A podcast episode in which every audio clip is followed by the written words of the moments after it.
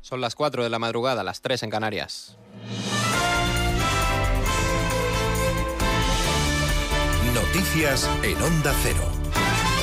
Buenas noches. Se reduce la transmisión del virus en España. Por octavo día en Cataluña descienden el número de ingresados y críticos, mientras que los contagios bajan a 2.075 casos y 492 personas se mantienen en unidades de cuidados intensivos, unas cifras menos malas que permiten restricciones más laxas. Georgina Busereu. Esta medianoche entran en vigor las nuevas restricciones anticoronavirus, se levanta el confinamiento perimetral y, por lo tanto, se permite la libre movilidad en toda Cataluña.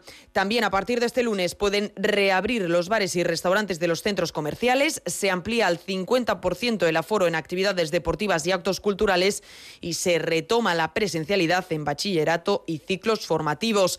Unas medidas que durarán siete días y que dan inicio a la lenta desescalada anunciada por el Gobierno. Sin embargo, y pese a que las cifras todavía son muy mejorables, se siguen viendo comportamientos irresponsables. En Barcelona, la Guardia Urbana ha desalojado una fiesta ilegal con cerca de 300 personas. Y en Manacor, en Mallorca, la policía ha detenido a un hombre que, pese a tener síntomas de la enfermedad, decidió ignorar las normas sanitarias y transmitirle el virus así a 22 personas. Nos cuenta más detalles Elisa Rebolo, portavoz de la Policía Nacional.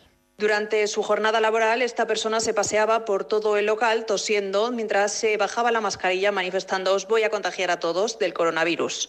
Una vez finalizada su jornada laboral, le comunicaron que el resultado de la PCR había sido positivo, circunstancia que alarmó al resto de los trabajadores. La campaña electoral en Madrid estalla después de que el candidato por Unidas Podemos, Pablo Iglesias, haya recibido amenazas de muerte. Un clima de tensión que se ha creado debido a que Rocío Monasterio, candidata a la Asamblea por Vox, haya puesto en duda estas amenazas. La consecuencia más reciente ha sido que la izquierda se haya plantado y no quiera asistir a más debates con Vox. Rocío Monasterio ha reiterado este sábado que es imposible creer al gobierno después de haber engañado a los españoles durante la pandemia. Nos engañaron con las mascarillas, nos han engañado con el número de fallecidos, nos han engañado con las vacunas, nos engañan con la situación económica, nos engañan con todo. Y luego no nos dejan decir no nos creemos nada de este gobierno. Pues yo lo repito, no me creo nada de este gobierno y creo que vosotros tampoco. Por su parte, Pablo Iglesias defiende una respuesta democrática el 4 de mayo como solución a lo que llama fascismo. No caigáis en ninguna provocación. Tenemos que ganarles con educación, con buenas formas, con dulzura, con ternura, el día 4 sin hacer ruido, sin insultar a nadie, sin gritar, sin amenazar, sin caer en sus provocaciones masivamente frente a sus mentiras, frente a su caos, frente a su violencia, frente a su desorden.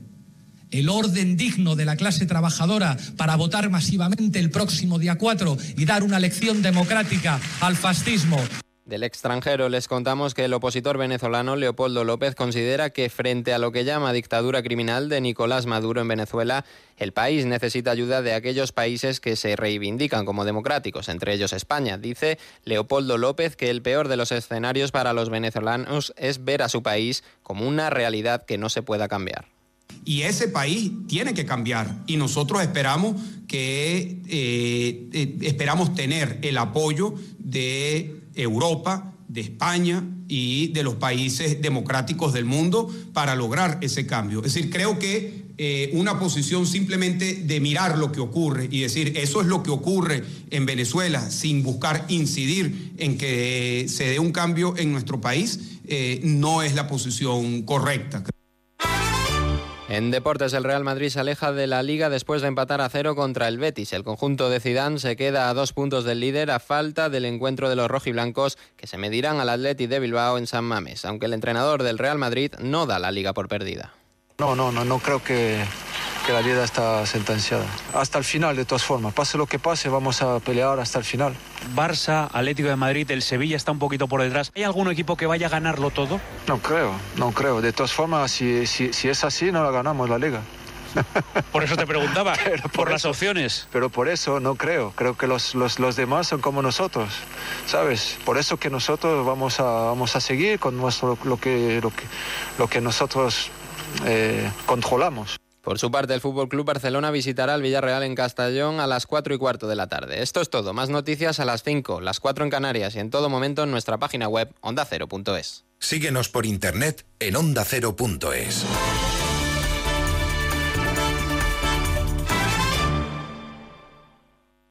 Por fin no es lunes. Programa con el que liberar las tensiones de la semana que nos descubre mil historias, anécdotas y curiosidades, mirando el lado positivo y con muy buen humor. A partir de las 8 pasa las mañanas del fin de semana con Jaime Cantizano y por fin no es lunes. Pero si quieres volver a oír ese reportaje tan especial o no has podido conectarte a la radio en directo, puedes escuchar Por fin no es lunes a cualquier hora en la web o en la app de Onda Cero. Por fin no es lunes con Jaime Cantizano. Te mereces esta radio. Onda Cero, tu radio. ¿Tienes ganas de título? Este domingo en Radio Estadio te damos tres tazas. Tres de los aspirantes se la juegan. El Atlético de Madrid visita al Atleti, el Barcelona en Villarreal y el Sevilla recibe al Granada. Además, lo más destacado de los partidos Huesca Getafe y Celta Osasuna. Este domingo desde las 3 de la tarde, emoción, análisis y buen humor en Radio Estadio. Con Antonio Esteba y Javier Ruiz Taboada. A ver, todo esto está muy lento Escucha, hoy. Sé que explica esto, de verdad, Paquito. ¿Están eh, afectados? Apago el micrófono y me dedico aquí a la, a la. ¿Están afectados con el tema de la Superliga? Ya lo sé, están muy afectados. ¿Quién está afectado? Querían ver todos los días un Liverpool-Madrid y no puede ser. Te mereces esta radio. Onda Cero, tu radio.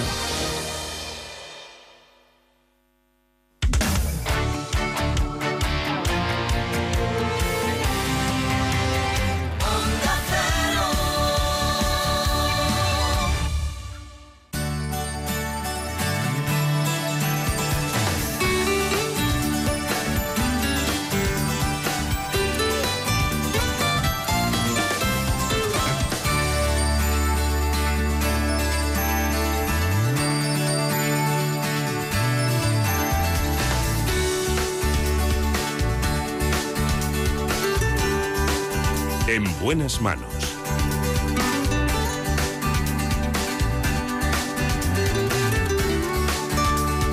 El programa de salud de Onda Cero.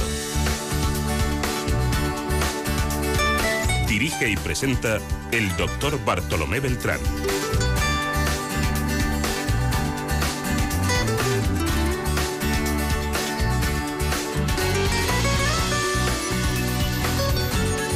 Hola, muy buenos días. Me alegro mucho de saludarles. Días especiales y siempre los mismos trastornos, aquellos que afectan a gran población, que siempre nos desbrozan aquí en este espacio los mejores especialistas.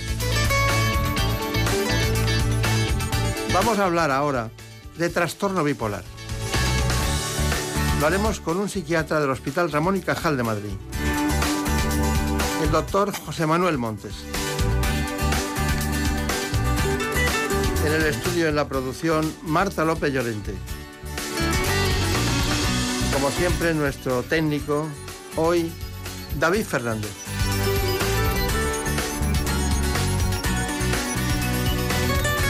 Empezamos, como siempre, con un informe.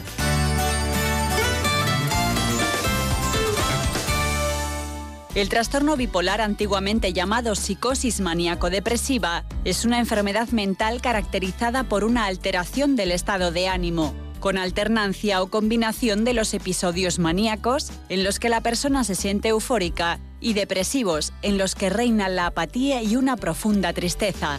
España, con cerca de un millón de personas afectadas, es líder en número de pacientes, aunque solo están diagnosticadas 300.000. Otras veces se confunde con esquizofrenia, trastornos de la personalidad y de la conducta o con problemas relacionados con drogas o alcohol. Esta dolencia afecta por igual a hombres y a mujeres y suele aparecer en el inicio de la edad adulta, entre los 20 y los 30 años. Pero con el diagnóstico y los tratamientos adecuados se puede llevar una vida normal. Lograr una detección correcta y precoz y luchar contra la estigmatización son los principales retos a los que se enfrentan tanto los profesionales como los afectados de trastorno bipolar. Vamos a, ver si desbrozamos lo que es el trastorno bipolar, que se ha convertido en una expresión muy frecuente. Antes decían, tiene reuma, ¿no? Y nosotros hablamos de reumatismos porque son muchos. Y el reuma no existe, existen determinados reumatismos, hasta incluso psoriásicos. Y este es bipolar, o esta es bipolar, es una expresión muy negativa, que estamos acostumbrados a hacerla, pero no sabemos lo que hay detrás. Detrás hay personas que tienen un trastorno bipolar y otras que no lo tienen, simplemente que son interpretadas por los demás de esa forma. Por eso hemos, eh, hemos echado mano de nuestra agenda, de la agenda de los buenos, de los grandes especialistas, y hoy tenemos con nosotros al doctor José Manuel Montes, que trabaja en el Hospital Ramón y Cajal de Madrid. Pues nada, hay una cuestión, eh, ¿cómo, cómo se ha dicho ya que hay, se, se alternan periodos depresivos con euforia, ¿no? ¿Nos puede matizar ese, ese, ese, concepto? Sí, el trastorno bipolar básicamente es eso, alternancia de periodos de euforia con periodos de depresión. Claro, todo esto viene entendido, en el sentido de que, bueno, todos tenemos momentos que estamos alegres y todos también tenemos momentos que estamos tristes. Las emociones es algo que, que es necesario, que nos ayudan a avanzar.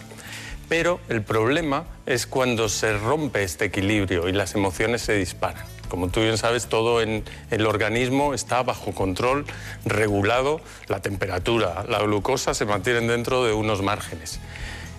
Cuando se dispara la alegría, si mm, normalmente tendemos a normalizarla, incluso cuando nos dicen que una, noticia maravillosa, al final bajamos, o una situación muy triste, al final remontamos. El problema del paciente con trastorno bipolar es que no remonta, esa emoción se dispara. Yo les suelo explicar que les falla el termostato de la temperatura que regula la temperatura de estas alas, se va disparando, se va disparando y al final llega a la manía si es por arriba o a la depresión profunda por abajo. Bueno, eh, entonces eh, si lo lleváramos a nivel bioquímico o de neurotransmisores, nos encontraríamos como si hubiera eh, una excesiva serotonina en un momento y que bajara en otro momento o porque algo no tenemos métrica como es el colesterol o es la hipertensión o es las transaminasas. Claro. ¿Hay alguna métrica de esto? Claro, ese es el problema, que todavía el cerebro es un organismo muy complejo que no lo conocemos. Cada vez conocemos más, conocemos algo de los neurotransmisores, pero sería una explicación muy sencilla y, y superficial. Es algo mucho más profundo que afecta a estructuras de las emociones, a muchos eh, de los componentes de las estructuras del cerebro y no podríamos establecerlo así. Cada vez tenemos más herramientas y tenemos incluso pruebas de neuroimagen que nos permiten ver cómo, cómo va variando esto. Todavía no es diagnóstico, pero la realidad es que cada vez vamos a poder diagnosticarlo mejor, sobre todo desde el punto de vista clínico. Yo creo que lo fundamental es quedarnos con la idea de que es una enfermedad del cerebro que afecta al cerebro. Y eso es un paso muy importante porque hay personas que todavía no saben lo que es una enfermedad mental, piensan que es algo que está en la, en la entelequia de algún lugar de su esencia, ¿no? y sin embargo está ahí porque es el producto de la mente. Eh, las enfermedades mentales son enfermedades del cerebro que afectan a nuestras funciones superiores, en este caso las emociones. Ahora hablaremos de eso porque vamos, me parece que usted y yo vamos a discutir hoy positivamente. ¿no? Eh, me imagino que para llegar a un diagnóstico usted ha rechazado las, las, sustancias, ha rechazado los neurotransmisores, no tenemos esos parámetros, pero usted cómo llega a la conclusión de que alguien tiene un trastorno bipolar y no es un depresivo o no es un, un eufórico patológico. Mm, claro, ese es el problema que tenemos en psiquiatría, que no tenemos una prueba definitiva como en el resto de las especialidades, una analítica, una prueba genética que la hemos buscado porque es un trastorno eh, genético. Pero mm, lo que tenemos es la entrevista clínica en la cual los psiquiatras estamos cada vez mejor entrenados, porque cada vez lo diagnosticamos mejor, afortunadamente. Hace unos años se tardaba en diagnosticar el trastorno bipolar una media de 10 años, ahora lo hemos reducido a la mitad. Eso significa que estamos bien entrenados y que somos capaces de, realizando una entrevista clínica adecuada, el poder diagnosticar al paciente, a pesar de no tener las herramientas todavía en nuestra mano. Claro. Pero ha habido expertos y algunos textos que indican que hay un trastorno bipolar tipo 1 y otro tipo 2. Uh -huh. ¿Qué quiere decir eso? Sí, se ha comentado que se diagnosticaba mal en muchas ocasiones, que se confundía con otras patologías. El tipo 2, sobre todo, con el que más se confunde es con la depresión. La depresión normal, la que llama las personas, eh, tengo una depresión y me ponen unos antidepresivos. Cuando es recurrente, eh, es muy frecuente que pertenezca a lo que llamamos el espectro bipolar, al tipo 2 que sería la presencia sobre todo de depresiones y algún periodo de euforia que no alcanza un nivel muy alto. Es lo que llamamos la hipomanía. La hipomanía es un periodo de mayor funcionamiento, incluso a veces de mayor eh, capacidad para relacionarte, de un periodo donde duermes menos, trabajas más. Y este sería el tipo 2, frente al tipo 1, donde ese episodio de euforia ya mm, se sale de la realidad y normalmente lleva a la necesidad de ingreso porque el sujeto está fuera de control. ¿Por qué acuden a la consulta si es que acuden? Porque hay muchos que no acuden. claro. ¿Por, qué acuden a la consulta? Sobre todo por depresión. Claro. La sintomatología depresiva, por otra parte, es la más frecuente. Tienen más, en general, más periodos de depresión y son más difíciles de tratar. Es más complicado. No es igual una depresión llamada unipolar que la depresión bipolar es mucho más difícil porque también los antidepresivos lo único que van a hacer a veces es inducirles el viraje hacia el otro polo y vuelta a empezar, ¿no? Con lo cual... Claro. Mm. Luego hablaremos de los maníacos, en qué, en qué mundo están y en qué consisten las, ese tipo de manías, ¿no? Pero hemos estado eh, con la Asociación Bipolar de Madrid, hemos visto un taller cómo funciona, allí ha estado Elena Fernández Puyol, pero luego iremos con las preguntas que tiene eh, Marina Turiac a ver si nos da luz y sobre todo aquellas personas que están inquietas con este tema. Vamos con el taller concretamente de la Asociación Bipolar de Madrid. La Asociación Bipolar de Madrid se fundó hace casi 25 años y es una de las que reúne en España a más personas con este trastorno. En ella se celebran a diario varios talleres y actividades. Los objetivos de las actividades que realizamos en la Asociación Bipolar de Madrid es que ellos vuelvan a su rutina habitual, eh, que tengan relaciones sociales porque muchos las han perdido, se generen una agenda para estructurarse una serie de cubrir ese tiempo que tienen. en muchas ocasiones eh, algunos han pedido la incapacidad porque no pueden trabajar y con estas actividades se cubren. Y aparte también de tener un sentimiento de pertenencia y una casa donde sentirse escuchados y comprendidos. Uno de estos talleres es el de radio. Lo imparte semanalmente un afectado experto en el medio. Estéis aquí en Radio Péndulo, la radio de la Asociación Bipolar de Madrid. Aquí tenemos a Alejandra, a Carmen y a Javier y hoy vamos a preguntar qué tal habéis tenido la semana. Este taller de radio eh, está concebido para dar visibilidad a la enfermedad y, para, eh, y que sea un punto de encuentro de todos los afectados. Perder el miedo a hablar en público, aprender a expresarse y sentirse comprendidos son algunos de los objetivos. El venir a la asociación y a talleres como este me aporta el poder expresar mis sentimientos y estar con personas que tienen la misma enfermedad que yo. Pues la asociación me aporta poder hablar con gente que tenga un problema parecido al mío. No somos todos iguales, pero sí que nos hemos enfrentado a cosas parecidas y es el sentirte que no vas a ser juzgado y que hay gente que te entiende porque ha estado en tu misma situación y es lo que más me aporta la asociación y el venir aquí. La radio se convierte en una terapia para dar voz a los afectados de trastorno bipolar. Bueno, ya hemos visto estos talleres, cómo funcionan. Eh, Marina Turia, ¿cuáles son las preguntas que eh, crees que le pueden interesar a los espectadores?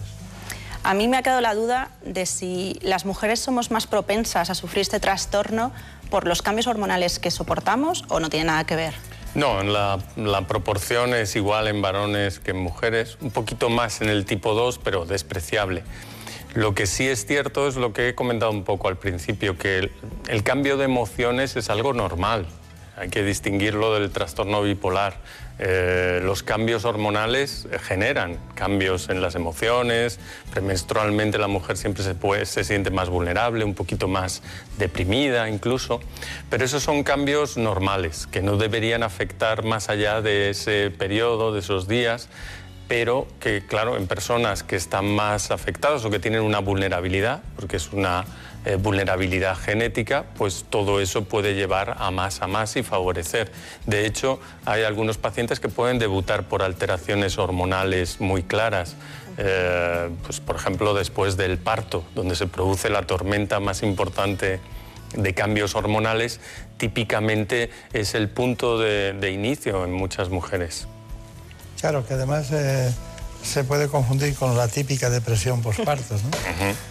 Bueno, más preguntas. ¿Y un cambio de estación le puede afectar a un paciente con trastorno bipolar? Los cambios de estación les afectan mucho. Nos afectan a todos, Todos. de hecho, y afectan a muchas enfermedades, ¿no? Por ejemplo, las alergias, ¿no? Estamos regulados por cambios de- cíclicos y el hecho de que haya un cambio tan, tan claro en la primavera, el otoño, cambios de luz, etcétera, que sabemos que influyen en el estado emocional, pues en personas que tienen una mayor vulnerabilidad, pues más aún. Y por último, los, los familiares, ¿cómo viven esta enfermedad? Pues buena pregunta porque desde luego es complicado.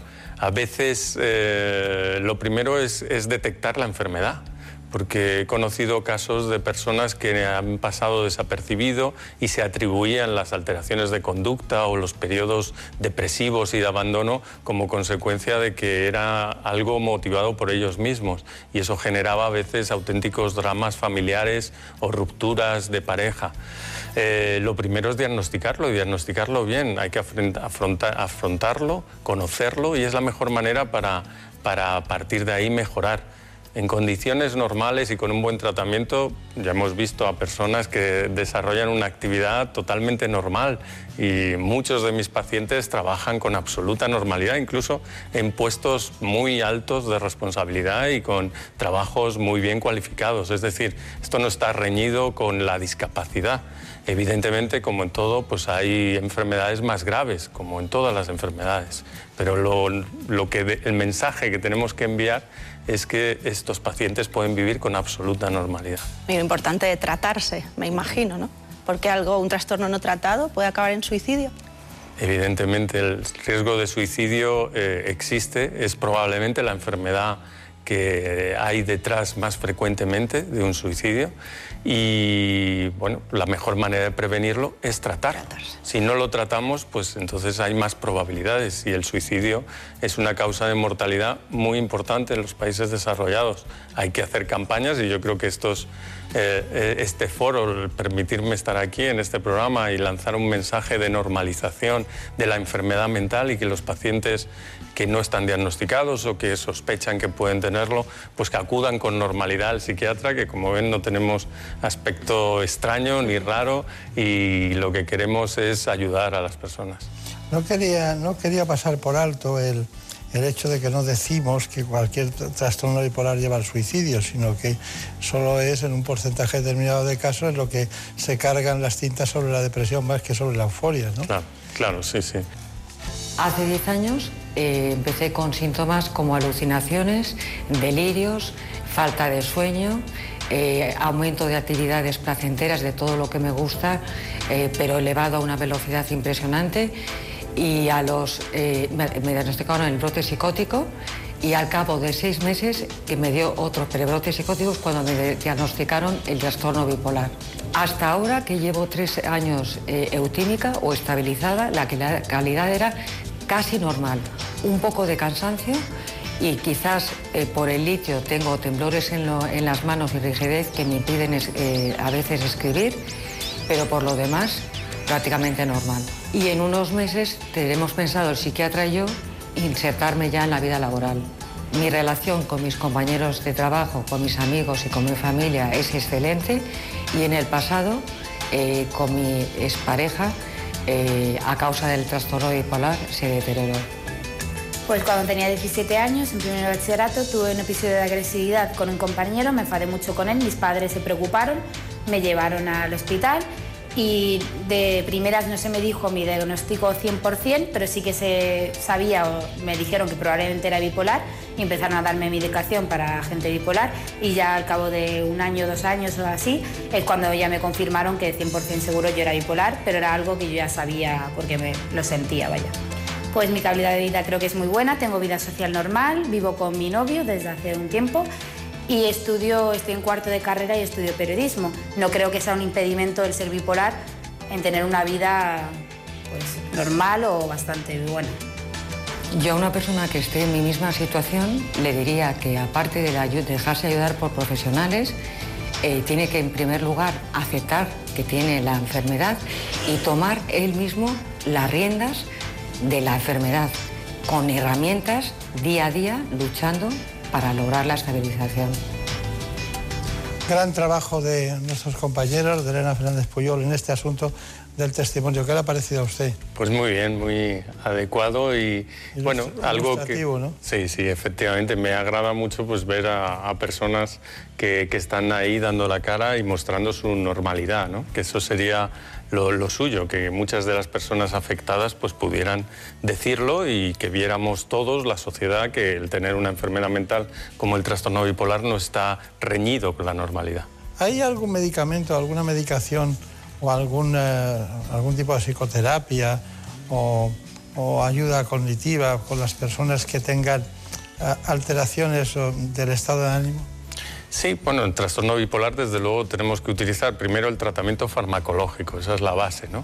Y luego no- nosotros hacemos programas de lo que se llama psicoeducación, que es el empoderar al paciente dándole el conocimiento máximo posible de la enfermedad eh, de qué se trata, cómo se produce, cuáles son las posibles causas, eh, cómo pueden detectar incluso los, los inicios de los, de los primeros síntomas de la recaída para evitarla cuanto antes, eh, qué pautas de vida deben de seguir para ayudarse a estar mejor, etcétera, etcétera. Y todo eso les ayuda pues, a, tener ellos mismos una herramienta propia para detectar la, recaída y así poder evitarla y por lo tanto la evolución es mucho mejor.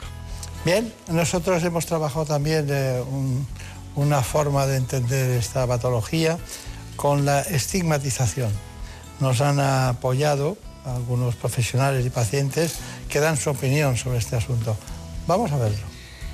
En la actualidad sigue existiendo una estigmatización respecto a la enfermedad mental porque se siguen aplicando conceptos antiguos. Hoy ha cambiado radicalmente las oportunidades que hay para abordar los problemas del trastorno mental y hay soluciones y si se aplican recursos eh, se pueden curar o revertir gran parte de las consecuencias de un trastorno mental. En relación al estigma, hay, digamos que hay dos caras. Uno es el estigma de la propia sociedad por la falta de información, que para eso los medios nos ayudáis mucho en ello y a nivel asociativo con las actividades que hacemos. Y otro es el autoestigma, que es el propio afectado se, ti- se estigmatiza con la culpabilidad, por ejemplo, en relación a, a sus conductas y sus actos, en- bien en un episodio de depresión o de hipomanía o manía. La estigmatización, por mi parte, yo no la he sentido. Lo que sí que he tenido es autoestigmatización. O sea, he sido yo misma la que he tenido miedo a que me estigmatizaran, pero luego la gente ha reaccionado mejor de lo que yo pensaba. Lo que hay es una falta de información terrible. Pienso que hay mucha estigmatización en torno a las enfermedades y trastornos mentales y que siempre lo ha habido. Y creo que el problema es porque la gente se apiada de alguien que pueda tener diabetes o que esté en silla de ruedas porque lo ven un problema físico y un problema real. Y creo que la gente no le da validez a los problemas mentales y se creen que es algo que tú eliges cuando ese no es el caso. Está bien. Bueno, Marina Turiac, antes de las conclusiones del- de nuestro especialista invitado, eh, ¿tienes eh, algo que preguntar más? Cuando hablamos de esta enfermedad, yo pienso en el alma, en- es es decir, esta enfermedad está en el cerebro. Si nos hiciéramos una resonancia magnética, encontraríamos algún aviso de que tenemos, podemos ser propensos a sufrirla. Como hemos dicho antes, es, es complicado todavía tener herramientas claras de diagnóstico, pero sí que cada vez más estamos utilizando pues, resonancia magnética funcional, donde vemos las alteraciones que se producen durante la manía y la depresión y podemos detectarlas. Por lo tanto, eh, es una señal evidente de que es una enfermedad que afecta al cerebro, sin duda, no afecta a otras cosas, no es culpa del paciente, se pueden alterar las neuronas que rigen las emociones, igual que las neuronas que rigen la conducta de la, mover la mano, como en el Parkinson que te genera temblor, y el enfermo no es ni peor ni mejor porque tenga unas neuronas de un lado o de otro. Es simplemente una enfermedad cerebral y por lo tanto así hay que tratarla y concebirla. Está bien. Bueno, ¿cuáles son sus conclusiones? Trastorno bipolar, eh, hemos visto muchas cosas, lo hemos entendido, pero ¿cuál es su conclusión? ¿Qué podemos hacer? ¿Qué podemos hacer? Pues yo creo que esto que hemos hecho aquí es un paso muy importante y así os lo agradezco y supongo que la asociación así también os lo ha transmitido porque el, el estar en los medios, dar la información desde los medios, una información veraz, real, normalizar eh, el trastorno bipolar, la enfermedad mental, yo creo que es un paso fundamental de que hará que la sociedad pueda entenderla mejor, no se produzca la estigmatización y que cuando un paciente sienta que tiene algunas molestias que pudieran ser relacionadas con el trastorno bipolar, pues acuda con normalidad al psiquiatra y se ponga en tratamiento y no, por desgracia, todavía tenga que pensar que, oh, qué horror, que tengo una enfermedad mental, que me han dicho que puedo tener trastorno bipolar y mejor huyo de ella e incluso no me trato porque además pienso que el tratamiento va a ser peor que la enfermedad. Muy bien, pues ha sido un placer, doctor Montes. Hemos entendido el trastorno bipolar.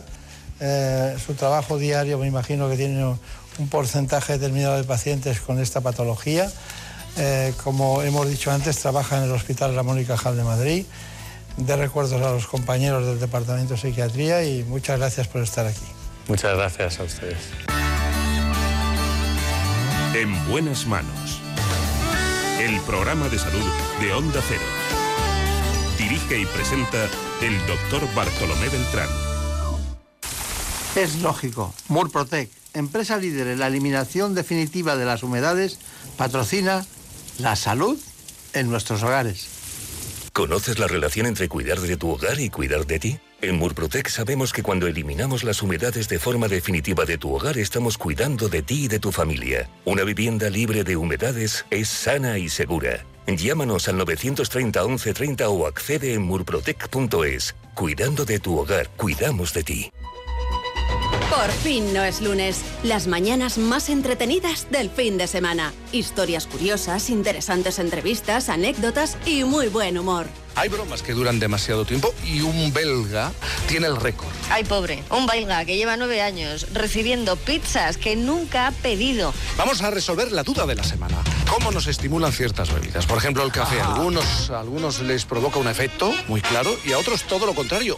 Nada, cero. Esta mañana hemos querido sentar en nuestra mesa, la mesa de por fin no es lunes, a un científico y a un economista. ¿Son enfoques incompatibles? ¿Es tanta la distancia que los separa? Por fin no es lunes. Sábados y domingos a las 8 de la mañana y siempre que quieras en la app y en la web de Onda Cero. Con Jaime Cantizano. Te mereces esta radio. Onda Cero. Tu radio. El fútbol nos ha dejado grandes jugadas y goles, y a lo largo de su historia, jugadores y entrenadores se han pronunciado dejando también grandes frases, como la de Luis Aragonés. En el fútbol hay que ganar y ganar y ganar, y volver a ganar y ganar y ganar. Vicente del Bosque dijo, el éxito sin honor es el mayor de los fracasos. Jorge Valdano, un rival sin interés atacante es como intentar hacer el amor con un árbol.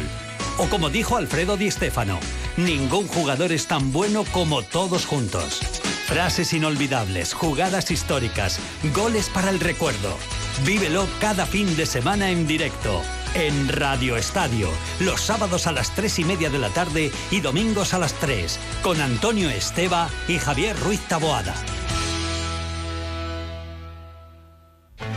¿Sobreviviríamos si viajáramos en el tiempo al pasado o al futuro? ¿Tenemos tecnología para habitar otros planetas? ¿OVNIs? ¿Extraterrestres? ¿Cuáles son las posibles explicaciones para estos fenómenos? Tal vez hemos visto demasiadas películas. Si tú también te haces estas preguntas, te invito a que te sumes a este viaje radiofónico. Toma la pastilla roja, el podcast de ciencia ficción, cine y futuro de Onda Cero. Te mereces esta radio. Onda Cero, tu radio.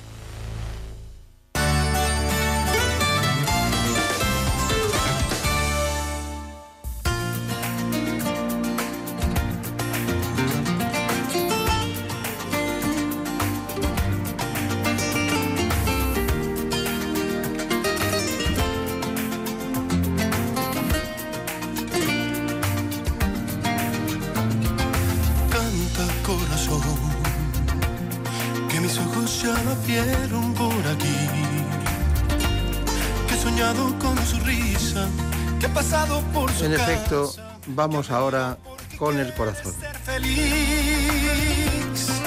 Vamos a hablar de la enfermedad cardiovascular. Lo hacemos con el doctor Borja Ibáñez. que he guardado en cada carta, que escribí con las palabras que sembraste en cada Porque en nuestro país se diagnostican cada año unos 120.000 infartos. Con el tiempo te pensaba cerrada mis manos. El doctor Ibáñez es cardiólogo del CENIC. Tu ausencia en los años.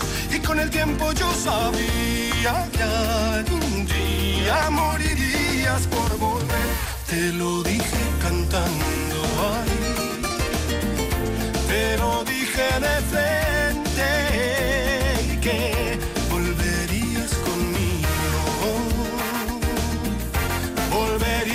Porque no quieres perderme. Antes de cualquier otra cuestión, les propongo a todos ustedes cuáles son las coordenadas en cardiología de lo que es la enfermedad cardiovascular.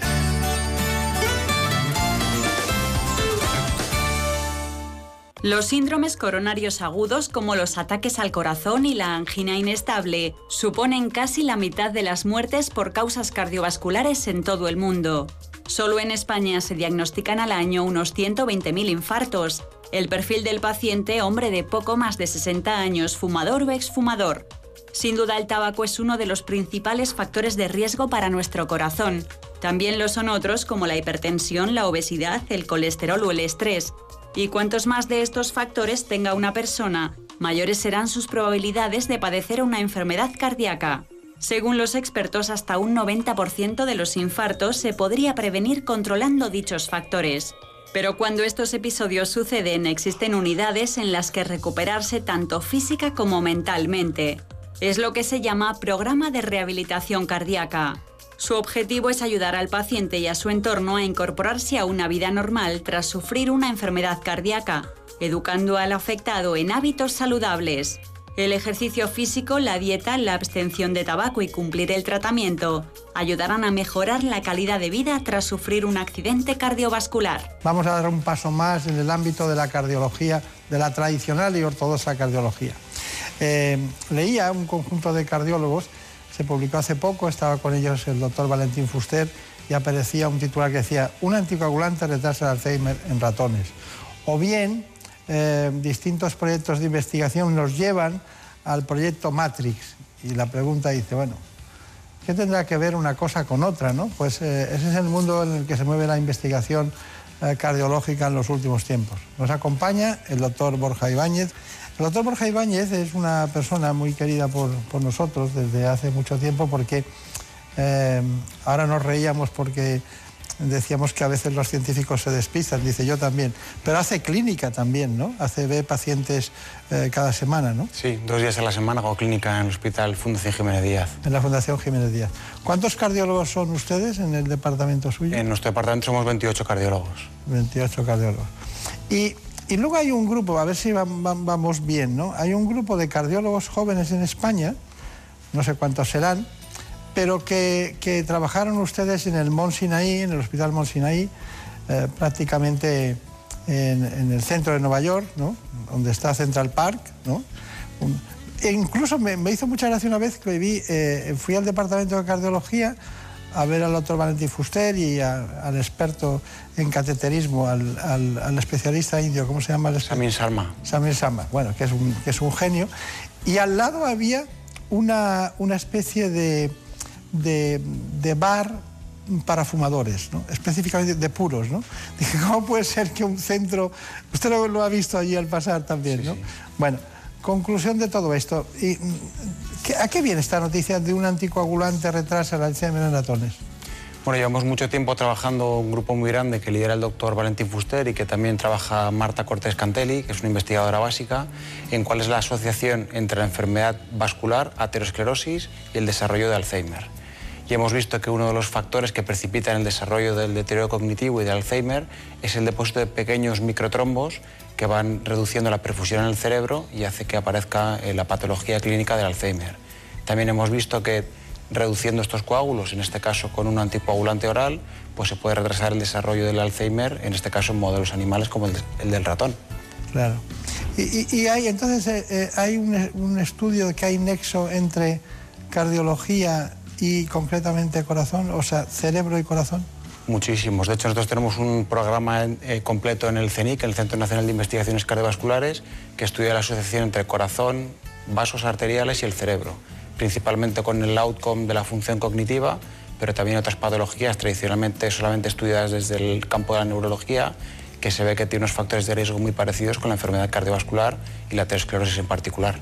pacientes eh, cardiovasculares, ¿no? Muy, muy frecuentes. Tengo datos que, que asustan, ¿no? 17 millones de muertes en el mundo por enfermedades cardiovasculares. Bueno, datos de que el infarto miocardio constituye el 50% eh, de toda la mortalidad cardiovascular, ¿no? Y me decía Marina Turiaga, me decía, pero y la gente hace rehabilitación cardíaca porque se salvan mucho, muy- hay muchas personas, un porcentaje muy alto, que se vuelven a su casa con unos tratamientos determinados, ¿no? Eh, ¿Era eso lo que Sí, sí, sí. Es decir, des- después de un infarto es importante la rehabilitación cardíaca porque al final es un músculo y supongo que... La rehabilitación cardíaca es fundamental, de hecho está recomendada por todas las guías eh, europeas, nacionales, e americanas e internacionales. Después de un infarto, todo paciente debería seguir una rehabilitación cardíaca que tiene un objetivo doble. Por un lado, recuperar físicamente o mejorar un poco la fuerza de ese músculo cardíaco que comentaba y luego también reincorporarse a hacer una vida lo más normal posible con el objetivo de que siga una vida igual que la que tenían antes del infarto, por lo menos en cuanto a actividad. Luego los factores de riesgo lo que no tiene que ser lo mismo que antes del infarto. Está bien, está bien. Bueno, eh, hemos hablado ya de anticoagulantes, ¿no? Y hay muchos pacientes que se ven obligados a, a tomar anticoagulantes durante toda la vida, ¿no? Pero claro, tenemos el sintrón por una parte y los anticoagulantes orales.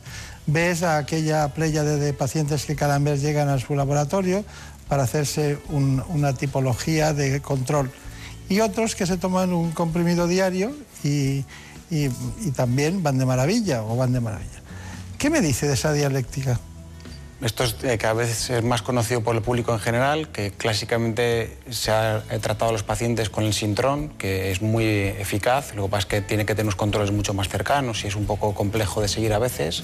Y se han desarrollado recientemente otros anticoagulantes que se llaman de acción directa y que únicamente sin necesidad de hacer controles, tomando una pastilla diaria, sí tiene un efecto similar. Lo que pasa es que es muy importante tener claro que no todos los pacientes que tienen indicación de recibir una anticoagulación pueden recibir estos nuevos anticoagulantes y habrá algunos pacientes en los cuales todavía hoy es mejor seguir una anticoagulación con sintrón que con estos anticoagulantes nuevos orales. Dígame, ¿estos eh, anticoagulantes tienen, eh, pueden alterarse su eficacia según la, la dieta o según distintos... ¿Es, es mejor o peor? Eso. Me refiero a los de nueva generación. Principalmente afectan sobre todo más al sintrón que los de nueva generación. Los del sintrón, como dependen de la vitamina K y de la vitamina K depende mucho de la dieta que sigamos, eh, verduras, etcétera, pueden alterar la eh, vitamina K, el metabolismo del anticoagulante y por lo tanto los niveles de anticoagulación variar mucho. Esto, como comenta, con los nuevos anticoagulantes ya esto, se afectan mucho menos por estos niveles de vitamina K y es por ello por lo que no hay que hacer controles seriados como son los niveles de anticoagulación en sangre. Claro, claro. ¿Realmente tienen mucha inversión privada ustedes o, o toda es pública?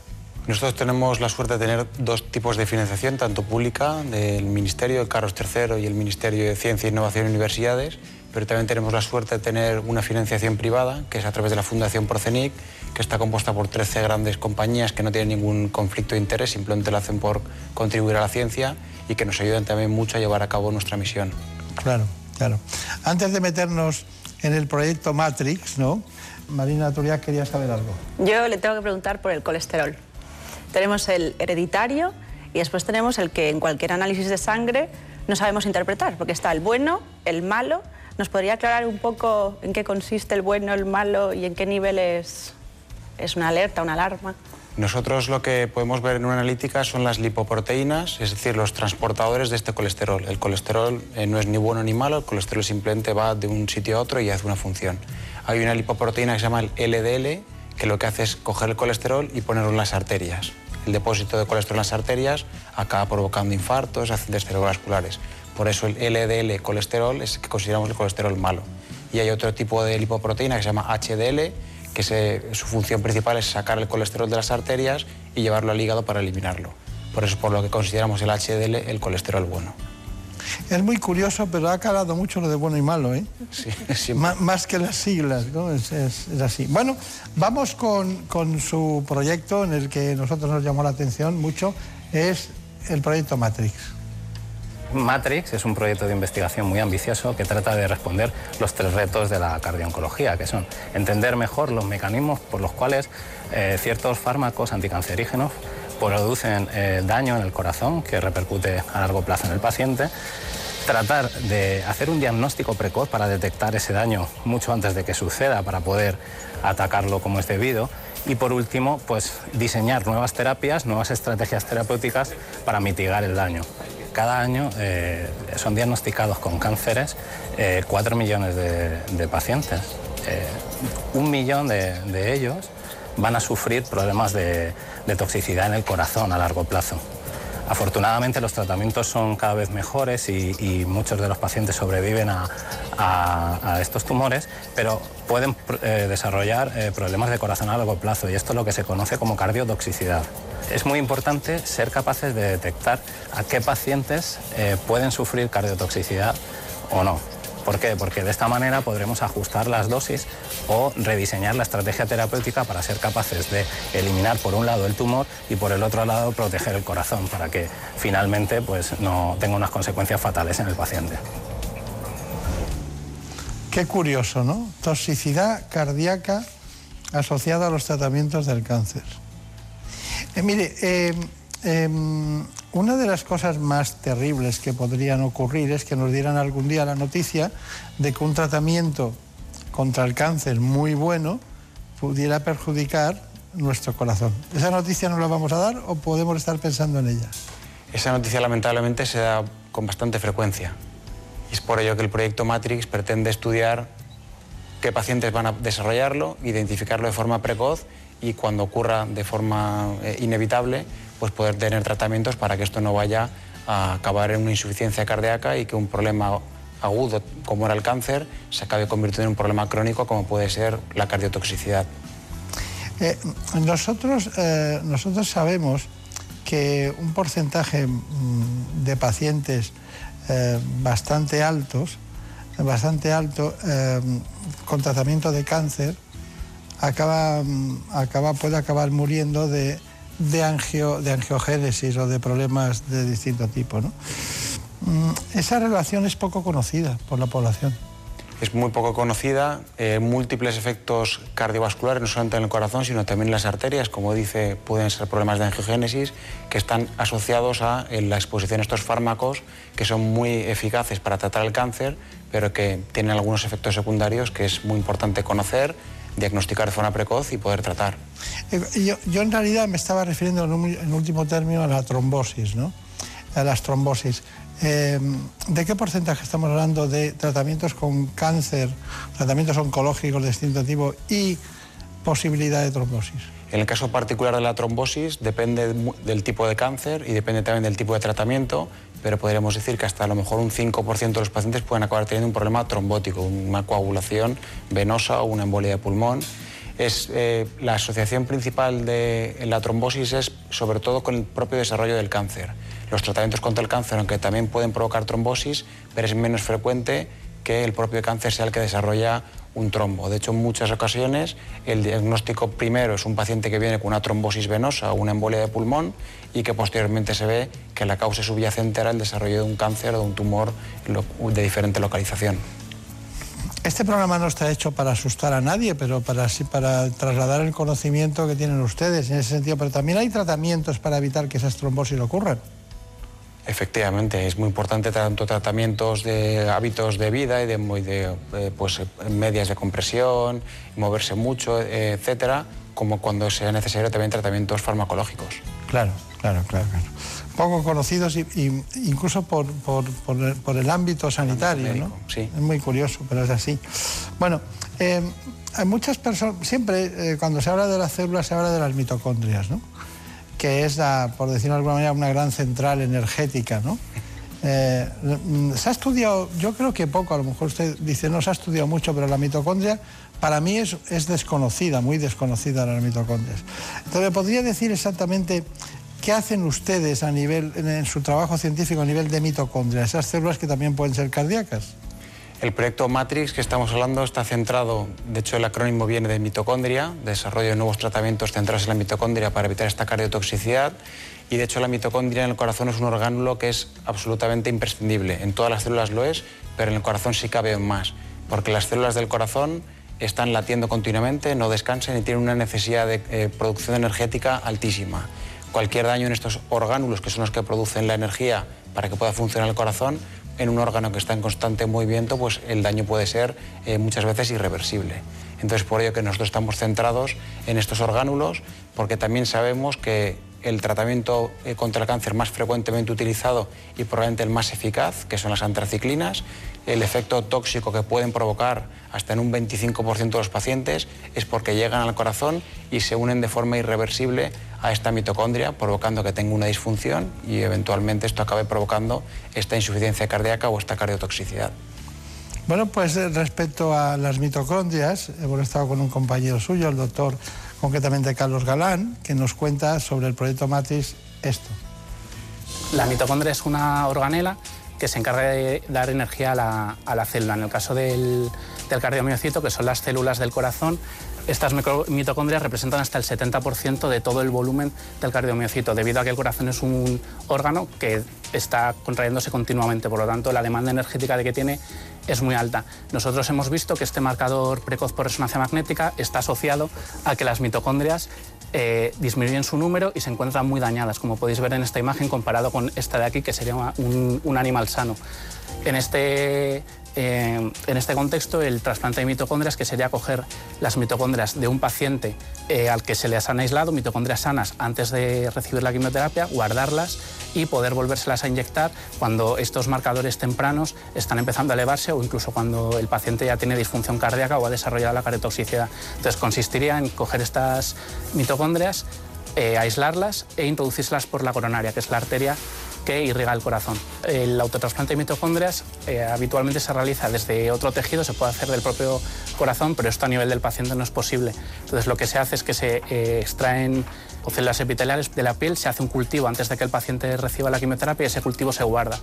En el caso de que ese paciente llegue a desarrollar cardiotoxicidad, esos cultivos se pueden expandir y aislar eh, mitocondrias de esas propias células que hemos extraído en un principio al paciente y volvérselas a, inyectar, pero esta vez en el corazón, porque se ha visto que la población de mitocondrias, aunque cambia dependiendo del órgano, el trasplante se puede hacer entre diferentes órganos dentro del mismo paciente. Muy bien, doctor eh, Borja Ibáñez, vamos a traducir esto en la utilidad que puede tener para eh, los pacientes. Esto esto ahora mismo es un proyecto que fue merecedor de una de las becas más importantes que se dan en Europa, que es un proyecto, una beca ERC Consolidator, y que financia proyectos que están muy en la frontera, que ciertas partes pueden ser incluso hoy en día consideradas ciencia ficción. En el futuro, si este proyecto eh, funciona como nosotros pensamos, puede cambiar absolutamente la forma en la que los pacientes que reciben estos tratamientos sean abordados eh, tanto para la dosis de tratamiento contra el cáncer que pueden recibir, pensamos que podríamos llegar incluso a dosis mucho más altas, como incluso para eventualmente poder tratar a un paciente que desarrolla insuficiencia cardíaca. Nosotros imaginamos un escenario en el cual un paciente acaba de ser diagnosticado del cáncer, sabemos que va a tener que recibir antraciclinas con dosis altas que tienen un potencial efecto cardiotóxico muy alto y nosotros pretendemos, dentro de cinco años, que es cuando termina el proyecto, poder hacerle una pequeñita biopsia de piel al paciente, sacarle una muy pequeñita muestra, dejarla guardada y en el caso de que ese paciente desarrolle eh, toxicidad y tenga insuficiencia cardíaca, nosotros de esas células que ya habíamos sacado de la piel podemos expandirlas en un cultivo, sacar esas mitocondrias y podérselas poner en el corazón para que sustituyan las mitocondrias que están dañadas de forma irreversible con las antraciclinas. Es decir, esto puede revolucionar de forma radical el manejo de los pacientes eh, con cáncer que reciben este tipo de medicación. Claro. A, nosotros, al equipo, les recordaba esto, lo que se hace en la, en la preservación de óvulos, ¿no? De, en un momento determinado tenerlos por si acaso ocurre algo.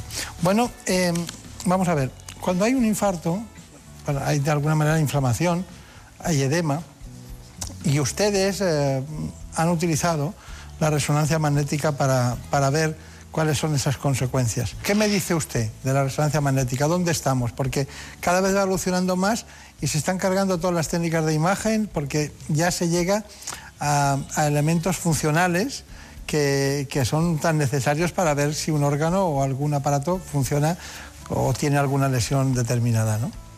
Antes estábamos hablando del proyecto Matrix, que ahora mismo podría ser ciencia ficción y en cinco años queremos que sea una realidad. Y otro proyecto paradigmático de algo parecido sería el uso de la resonancia magnética.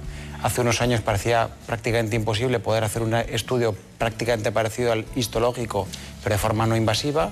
Y hoy en día con la resonancia magnética somos capaces de ver la anatomía, es decir, la forma, la función, incluso la composición del tejido del corazón sin utilizar nada de radiación. Es decir, es prácticamente ciencia ficción hecha realidad.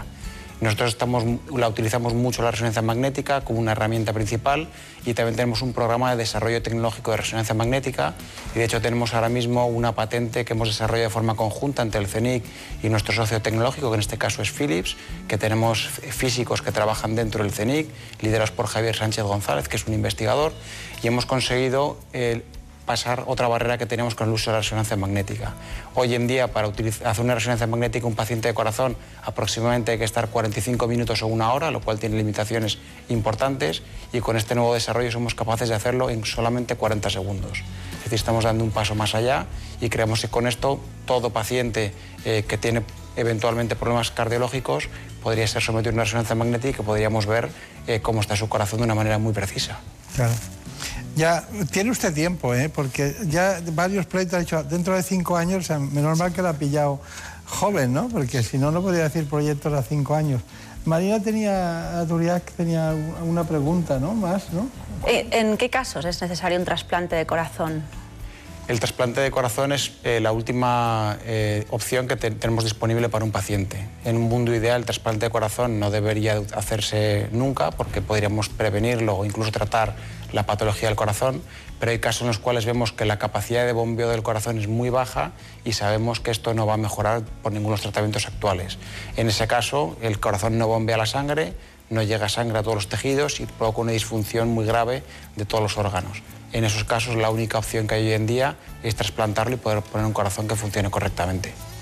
Muy bien, muy bien. Es que no, no te ibas a ir sin saber eso. ¿eh? Vamos a ver, fundamental, conclusión, breve, conciso, concreto. Yo creo que sí, hemos tocado muchos temas, hemos visto el tema de la asociación entre el corazón y el cerebro, la asociación entre el cáncer eh, y el, corazón, la trombosis, etcétera. Pero si pudiera hacer un resumen sería que es muy importante que vea el público en general eh, la importancia de la investigación clínica. Nosotros utilizamos fondos públicos, como hemos hablado, y es muy importante que toda la gente sepa a qué nos estamos dedicando y que vean que realmente la investigación y la inversión que hacemos hoy en día y mucha más que sería necesaria, tiene al final un resultado muy importante y los pacientes hoy en día se benefician de la investigación que se hizo 5, 10 o 15 años previamente. Está bien, está bien. Bueno, pues ha sido un placer como siempre. Recuerdo a sus compañeros, al equipo del doctor Fuster, a los del CENIC y a todos. En buenas manos. El programa de salud de Onda Cero. No sé por qué te quiero, será que tengo alma de bolero. Tú siempre buscas lo que no tengo, te busco en todas y no te encuentro. Digo tu nombre cuando no debo. No sé por qué te quiero si voy a tientas, tú vas sin freno. Y mientras vamos en esta hora, después, a conocer las últimas noticias que se han producido en España y en el mundo. Les dejo con los amigos de los servicios informativos. No sé por qué te quiero, será que tengo alma de bolero. Tú siempre buscas lo que no tengo, te busco en todas y no te encuentro digo tu nombre cuando no debo. No sé por qué te quiero, si voy a tientas tú vas sin freno, te me apareces en los espejos como una sombra de cuerpo entero. Yo me pellizco y no me lo creo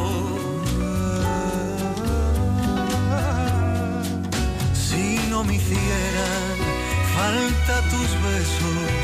tratarías mejor que a un perro. Piensa que es libre porque anda suelto mientras arrastras la soga al cuello.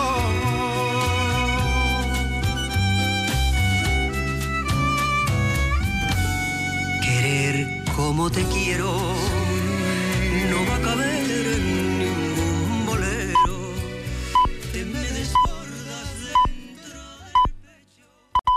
Son las 5 de la madrugada, las 4 en Canarias. Noticias en Onda Cero. Buenos días. España cierra la semana con la menor cifra de fallecidos por coronavirus en los últimos siete meses, aunque nueve territorios siguen con una presión alta en la SUCI. Algunas comunidades autónomas han facilitado los datos de contagios en España cuando la incidencia en nuestro país supera ligeramente los 235 casos por cada 100.000 habitantes. Nos cuenta más detalles Ana Vacas. En Canarias son 384 personas las que permanecen ingresadas tras haberse contagiado de coronavirus. Cataluña registra 2.075 casos y 12 muertes en las últimas 24 horas. Contabiliza seis escuelas cerradas por brotes de coronavirus y en las residencias de ancianos son 17 las personas ingresadas actualmente por COVID-19. En Cantabria siguen subiendo los contagios y se dispara la incidencia hasta los 250, alcanzando los 2.000 casos. La parte positiva es que no se han producido nuevos fallecimientos por COVID. La positividad en Navarra baja 5,3% en una jornada con 165 casos, 25 menos respecto a la jornada anterior. Galicia reduce la presión hospitalaria. Los casos activos suben por encima de los 200 por cuarto día consecutivo, a pesar del notable descenso con respecto a los 253 del viernes. Andalucía suma 1.839 casos y 29 muertes. La tasa baja por quinto día hasta los 244,8.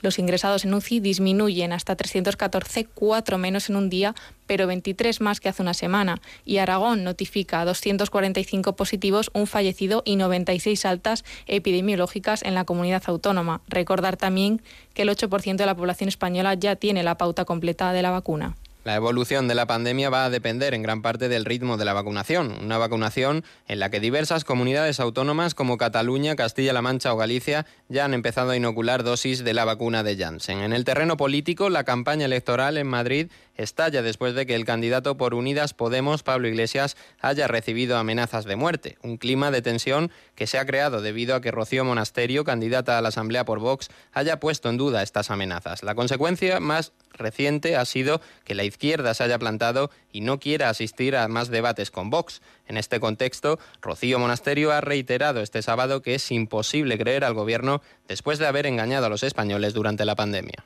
Nos engañaron con las mascarillas, nos han engañado con el número de fallecidos, nos han engañado con las vacunas, nos engañan con la situación económica, nos engañan con todo. Y luego no nos dejan decir, no nos creemos nada de este gobierno. Pues yo lo repito, no me creo nada de este gobierno y creo que vosotros tampoco.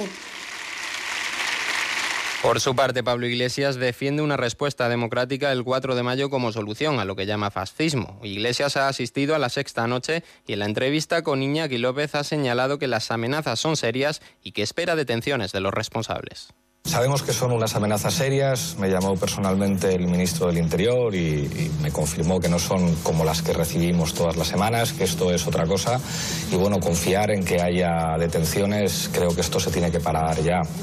Estamos preocupados, atacaron una sede nuestra con cócteles Molotov y no ha habido ninguna detención. No entendemos cómo el exlegionario que formaba parte de la seguridad de Vox, que disparó con armamento real contra fotos del presidente del gobierno, del ministro del Interior, de Irene Montero, de Echenique y, y mías, un juez haya podido archivar eso después de lo que hemos visto en este país. Del extranjero les contamos que el presidente de Estados Unidos, Joe Biden, ha calificado de genocidio la masacre de armenios por el Imperio Otomano durante la Primera Guerra Mundial, una declaración que no tiene precedentes por un presidente norteamericano desde hace 40 años. Turquía ya ha condenado las palabras de Biden y las califica como un grave error que abre una profunda herida. En deportes, el Real Madrid empata a cero en el Alfredo Di Stéfano contra un Real Betis que se posiciona en puestos de Europa League. El conjunto de Zidane se queda así a dos puntos del líder a falta del encuentro de los rojiblancos que se medirán al Athletic de Bilbao en San Mamés, aunque no dan la liga por perdida. No, no, no, no creo que, que la vida está sentenciada. Hasta el final, de todas formas. Pase lo que pase, vamos a pelear hasta el final. Barça, Atlético de Madrid, el Sevilla está un poquito por detrás. ¿Hay algún equipo que vaya a ganarlo todo? No creo, no creo. De todas formas, si, si, si es así, no la ganamos la liga. Por eso te preguntaba, por, las opciones. Pero por eso no creo. Creo que los, los, los, demás son como nosotros, ¿sabes? Por eso que nosotros vamos a, vamos a seguir con nuestro, lo, que, lo, que, lo que nosotros eh, controlamos.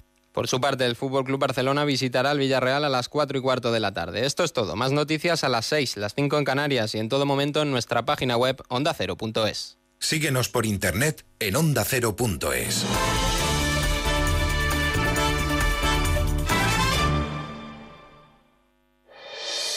¿Tienes ganas de título? Este domingo en Radio Estadio te damos tres tazas. Tres de los aspirantes se la juegan. El Atlético de Madrid visita al Atleti, el Barcelona en Villarreal y el Sevilla recibe al Granada. Además, lo más destacado de los partidos Huesca-Getafe y Celta-Osasuna.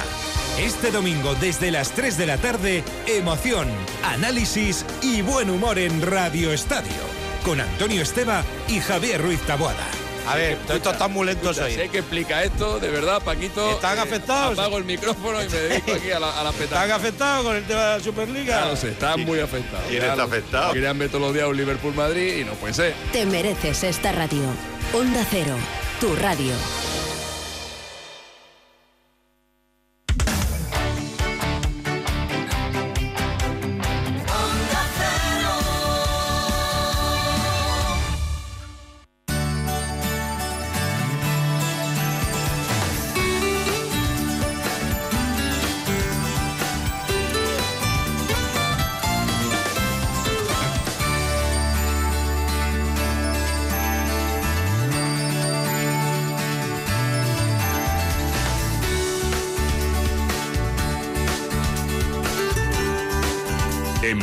Manos.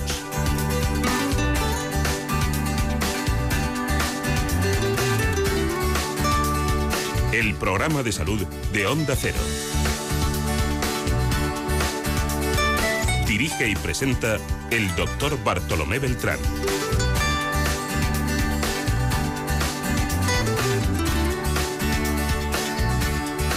Aquí estamos de nuevo en la segunda parte del programa para seguir con aquellos temas que nos preocupan. Por ejemplo, en este caso, la enfermedad renal crónica. Lo hacemos con una extraordinaria nefróloga que trabaja en el Hospital Universitario Infanta Leonor de Madrid. Se trata de la doctora Patricia de Sequera.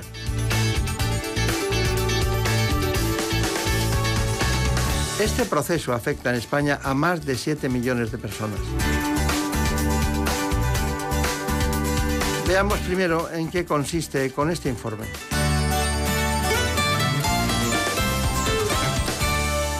Los riñones son los órganos encargados de filtrar la sangre y extraer las sustancias tóxicas del organismo.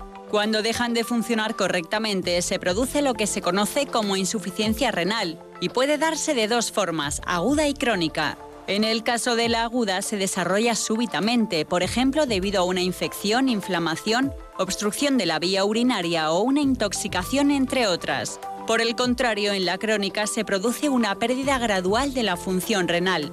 Cuando ésta llega a una etapa avanzada, pueden acumularse niveles peligrosos de líquidos, electrolitos y desechos en el cuerpo. En España afecta aproximadamente al 10% de la población adulta y a cerca del 20% en los mayores de 60 años. La enfermedad renal está aumentando su prevalencia debido al aumento de la esperanza de vida y a otros factores como las enfermedades cardiovasculares, la obesidad, la hipertensión o la diabetes. Uno de los principales problemas para su diagnóstico es que no suele presentar síntomas hasta que la enfermedad está muy avanzada.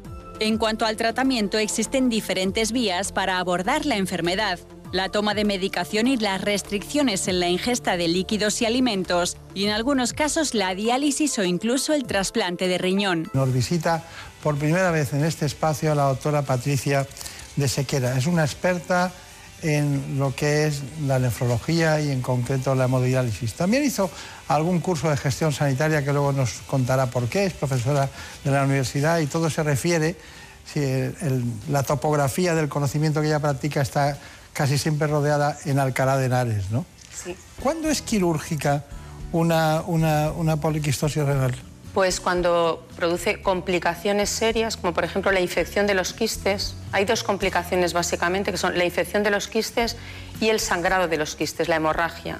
Esto a veces, cuando es algo grave y no se puede resolver porque los antibióticos llegan mal a las cavidades de los quistes, pues hay que recurrir a la cirugía. Y en ocasiones también tenemos que eh, hacer la nefrectomía, quitar el riñón, cuando vamos a someter al paciente a un trasplante renal. Precisamente por esto que hemos dicho, cuando el riñón es muy grande, ocupa todo el abdomen y entonces no, no deja espacio para injertar un riñón trasplantado. Claro. En esas ocasiones a veces hay que quitar el riñón. Marina Turia, ¿qué preguntas tienes así de esas que inquietan? a los ciudadanos. Pues las personas que sufren esta enfermedad deben llevar algún tipo de alimentación especial. Sí, tienen que hacer, va a depender fundamentalmente del grado de enfermedad que tengan. Si los riñones son capaces de filtrar hasta casi por encima de 30 mm, de filtrado, no van a tener que hacer grandes restricciones, pero cuando baja de esa cifra ya sí. ¿Por qué? Porque como se ha dicho bien en el vídeo, el riñón se encarga de mantener el equilibrio y entonces cuando no funcionan los riñones pues se van a acumular una serie de sustancias, sobre todo los electrolitos que también han sido mencionados, fundamentalmente el potasio y el fósforo. Está bien. Y, a instancias de lo que dice Marina eh, la alimentación es la enfermedad renal crónica. Tenemos recetario práctico de cocina para, eh, para el enfermo renal. A mí me ha gustado del título de este libro el hecho de la esperanza. Porque claro, si, te- si hay un libro con recetas prácticas para la alimentación, quiere decir que dura mucho el proceso, Claro, claro que que dura sí, mucho. claro que y usted se ríe porque dice, lo hacemos durar todo lo que podemos. Todo lo que podemos, de- desde luego. ¿Cuándo es insuficiente incluso la hemodiálisis? ¿Cuándo llega un momento en que ustedes dicen nunca? Yo creo que no, que mientras exista una buena calidad de vida y de hecho cada vez estamos aumentando la esperanza de vida de los pacientes, vienen en pacientes más mayores y nosotros no decimos que no. ¿Cuándo vamos a decir que hay que limitar el esfuerzo terapéutico, por ejemplo en el caso de la diálisis? Pues cuando el paciente tenga una enfermedad terminal, por ejemplo una enfermedad tumoral, o el paciente tenga un deterioro cognitivo, una demencia. Una comorbilidad. situación- una comorbilidad grave, pero de hecho por la enfermedad renal propiamente nosotros no ponemos límite. El límite lo va a dar la situación clínica del paciente Claro. que viene dada por otra comorbilidad, como ha dicho.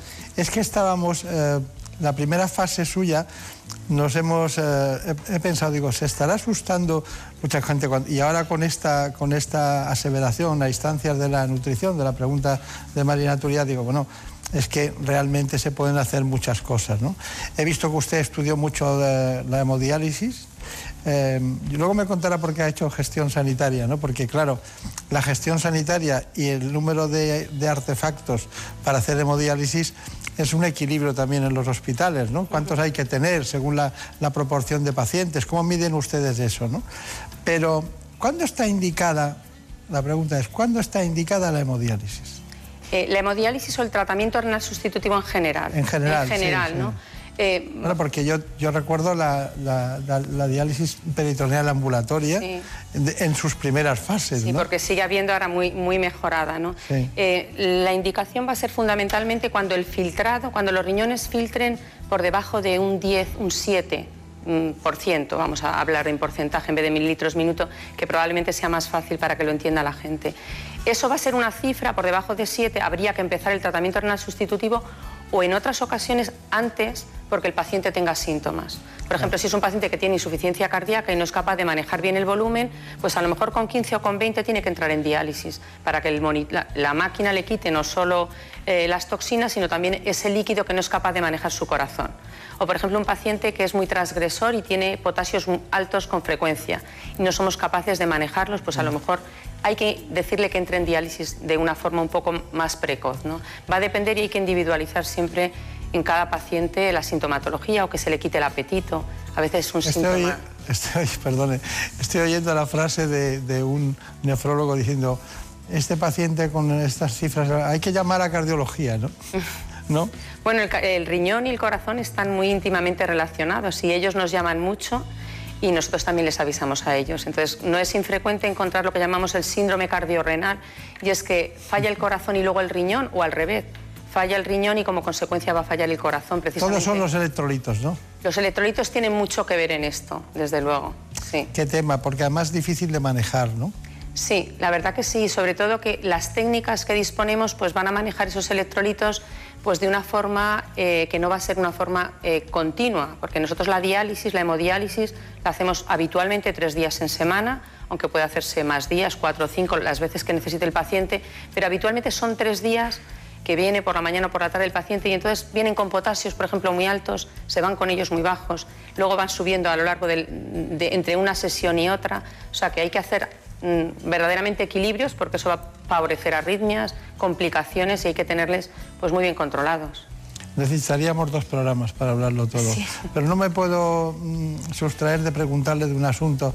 La relación de la vitamina D o de ciertas hormonas, las hormonas paratoideas, con este problema. Y luego, me gustaría que cuando entro en una sala donde, donde hay gente que se practica la hemodiálisis, hay, los pacientes deben tener elementos estructurales físicamente cuando les vemos que son inconfundibles. ¿no?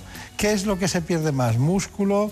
Eh, se, se- se tiene una relación muy directa con, con todo lo que es la endocrinología? ¿Se tiene relación directa con las proteínas, con las vitaminas? ¿Cómo, cómo, cómo es eso? Le contesto a la primera pregunta primero. En relación a la vitamina D, pues está muy estrechamente relacionado con el riñón, porque el riñón no solo filtra y limpia la sangre, sino que tiene unas funciones endocrinológicas y entre ellas hay dos importantes, que es la producción de la eritropoyetina, que es la responsable de que haya una anemia, y la hidroxilación de la vitamina D. La vitamina D tiene que pasar por el riñón y que el riñón funcione para que se hidroxile y se activa. Entonces, ¿qué ocurre? Que cuando el riñón enferma, estas funciones también dejan de producirse. Y entonces no tienen vitamina D nuestros enfermos y como consecuencia se van a producir una serie de alteraciones en el metabolismo fosfocálcico y va a aumentar la hormona paratiroidea. Esto, en- de forma resumida, contestaría a la primera pregunta. Y luego la segunda, sí es verdad que los pacientes en diálisis pues pueden perder masa muscular, pero esto es cada vez, eh, intentamos que sea menos frecuente. Lógico. Y de hecho ahora hay... eh, Primero la vida, luego la función, luego no. Efectivamente, luego la calidad de vida y que el paciente pues, se sienta a gusto. Hay mm, pacientes que son deportistas, que montan en bicicleta, que juegan al baloncesto y que hacen una vida prácticamente normal, aun estando en diálisis. Y por ejemplo, los ancianos, que eso sí que tienen más dificultad, pues ahora hay programas de entrenamiento en diálisis y de hecho recientemente se ha generado un grupo de trabajo de ejercicio físico en la Sociedad Española de Nefrología y muchos pacientes están con sus pedales en la sala de diálisis haciendo ejercicio. O sea que se pierde masa muscular, pero intentamos por todos los medios que no sea así. Y le he dicho antes una, una- una pregunta que dejábamos en el aire, la relación entre diabetes y enfermedad renal crónica. Pues bien, la diabetes es hoy en día la primera causa de enfermedad renal crónica. La, primera causa de entrada en diálisis, el 25% de nuestros pacientes a nivel nacional, hay diferencias entre comunidades autónomas, pero es la primera, entrada, eh, la primera causa de entrada en diálisis. Uno de cada cuatro pacientes entran eh, en tratamiento renal sustitutivo, diálisis o trasplante, que quiero referirme a los dos, porque vienen de una diabetes mal controlada. Le prometo por mi honor que no sabía ese dato, a veces estudiamos las cosas y decimos, bueno, hay que... Este dato me parecía que podía ser la segunda causa, ¿no? Pero es la primera. La primera, hace, hace años, hace 30 años, lo eran las enfermedades glomerulares, la inflamación, pero hoy en día con la epidemia de diabetes que tenemos, la primera causa y con diferencia seguida de lejos de las siguientes es la diabetes. Muy bien. Bueno, eh, tenemos un reportaje de diálisis, lo hemos hecho, está- estaba la doctora también Patricia Arribas y usted en el departamento. Pues aquí tenemos una máquina de diálisis y hay unos elementos que son clave. Eh, uno de ellos es el dializador, que es donde se va a producir el intercambio entre la sangre del paciente y el líquido de diálisis. Vamos a depurar esas toxinas urémicas que el riñón del paciente no es capaz de eliminar. El otro elemento clave es el líquido de diálisis al que vamos a enfrentar esa sangre del paciente. Y ese líquido de diálisis se compone de agua corriente que se va a juntar con un bicarbonato y con otra bolsa que va a contener un ácido y electrolitos. La máquina es la que se va a encargar de hacer una mezcla con, esta, con estos tres componentes, con el agua, el bicarbonato y el ácido, y va a producir una solución muy parecida al plasma. Y es justo lo que vamos a enfrentar en cada uno de los capilares del dializador, es como se llama así el filtro dializador, la sangre del enfermo. Y ahí es donde se produce el proceso de la diálisis. Durante la sesión de diálisis también, como el paciente eh, habitualmente no orina, pues le quitamos también el exceso de líquido que entre una sesión y otra el paciente ha ido acumulando. Así que lo que hacemos es depurarle la sangre y a la vez quitarle el volumen que le sobra. Esta unidad de diálisis cuenta con 24 puestos para atender pacientes crónicos y dos puestos para atender pacientes agudos. En total tratamos a 100 pacientes. El papel de la enfermería, tanto las enfermeras como auxiliares, es fundamental, tanto para llevar a cabo el tratamiento, realizar los cuidados, como para hacer la educación sanitaria de los pacientes. Esta enfermedad es muy complicada, requiere mucha implicación de los pacientes y por parte de enfermería llevamos a cabo la educación sanitaria. Realizamos los cuidados del acceso vascular, les educamos con respecto a la dieta, a la medicación y les apoyamos en el tratamiento. Bueno, hemos visto explicaciones de la doctora eh, Patricia de Sequera, pero también de, de, la supervisora de la unidad de diálisis, ¿no? Sí. Que es eh, concretamente Patricia Arribas. Bueno, eh, tenemos inquietudes, a ver, pero nosotros tenemos tantas que se aproximan a lo científico. ¿Y qué, qué, qué querías saber? Cuando sufrimos una enfermedad renal crónica, ¿nos afecta a los dos riñones o solo a uno? Eh, para que se produzca enfermedad renal y que se, mm, se, traduzca en una disminución del filtrado, están los dos eh, riñones afectos. Cuando hablamos de disminución del filtrado, de hecho, cuando, ponemos, cuando hacemos un trasplante ponemos un solo riñón y con un solo riñón se puede vivir y tener una función renal normal. Eh, puede haber determinadas patologías en las que esté afecto solo un riñón, por ejemplo, porque uno tenga un cálculo o haya que quitarle un riñón, ahí hablamos de enfermedad renal, pero no tiene por qué condicionar una disminución de la función renal, del filtrado. Y podemos vivir con un solo Y podemos riñón. vivir perfectamente con un riñón. De hecho, hay personas que no saben y que viven con un solo riñón. Y cuando se, pone un, se hace un trasplante, tanto al donante se le quita un riñón y vive con uno, como al que recibe ese riñón va a vivir con uno, no ponemos los dos. Entonces se puede vivir con un riñón. Qué buena noticia. Sí. Bueno, tenemos eh, a pacientes, lógicamente, que es la, la, la, gran y única verdad de la medicina, ¿no? Concretamente a Ángel Vela Coracho y concretamente también a Lucía Garrido, que han hecho manifestaciones para este espacio. La enfermedad renal se me detectó eh, a raíz de una infección que tuve, una sinusitis. No, no se curaba y después de aproximadamente un mes eh, tuve que ir a urgencias y en las analíticas que, que realizaron pues detectaron que los niveles eh, estaban todos, eh, digamos, alterados y una insuficiencia renal ya comprobada. Me ofrecieron las diferentes técnicas de diálisis que había, tanto hemodiálisis en sala como peritoneal y como la, la diálisis en, en, casa. En este caso es la que, la que cogí. Supone que independientemente de las tres horas que tengo que pasar eh, con la máquina para hacerme el tratamiento, supone una, una, libertad absoluta y poder llevar una, una vida más o menos eh, normal. Puedes viajar inclusive con, con la máquina puedes hacer de todo. Aparte de la diálisis tienes que tener una medicación constante y sobre todo y muy importante la alimentación. Hay que restringir muchos productos eh, por el aumento de, de los niveles eh, en sangre, fósforo, potasio y cosas de estas, y tienes que tener mucho cuidado con, con ciertos alimentos. Mi padre estaba en diálisis puesto que tenía poliquistosis hepatorrenal y es hereditaria y yo lo tuve. Antes de dializarme, me dieron a elegir las formas que había de hacer diálisis. Yo elegí la peritoneal, que era una máquina que me llevaba yo a casa y me lo hacía por la noche y por el día estaba todo el día libre. Era fenomenal. Pero llegó un día que cogí una infección llamada cándida, me tuvieron que quitar el peritoneo y me hicieron diálisis, hemodiálisis en el hospital. Me hicieron un trasplante anteriormente que rechacé a los dos años y pico, pero ahora me va a dar un riñón mi hermano. Los pacientes, ¿eh? ¿Cómo recuerdan su patografía y su, sí, su, su, historia, su historia, historia, clínica, ¿no? Bueno, ¿qué me tiene que decir de ellos? Bueno, pues primero que son dos, dos pacientes que han, han querido y se han, eh, son muy motivados por, por, la enfermedad renal y han querido participar en, en, el reportaje.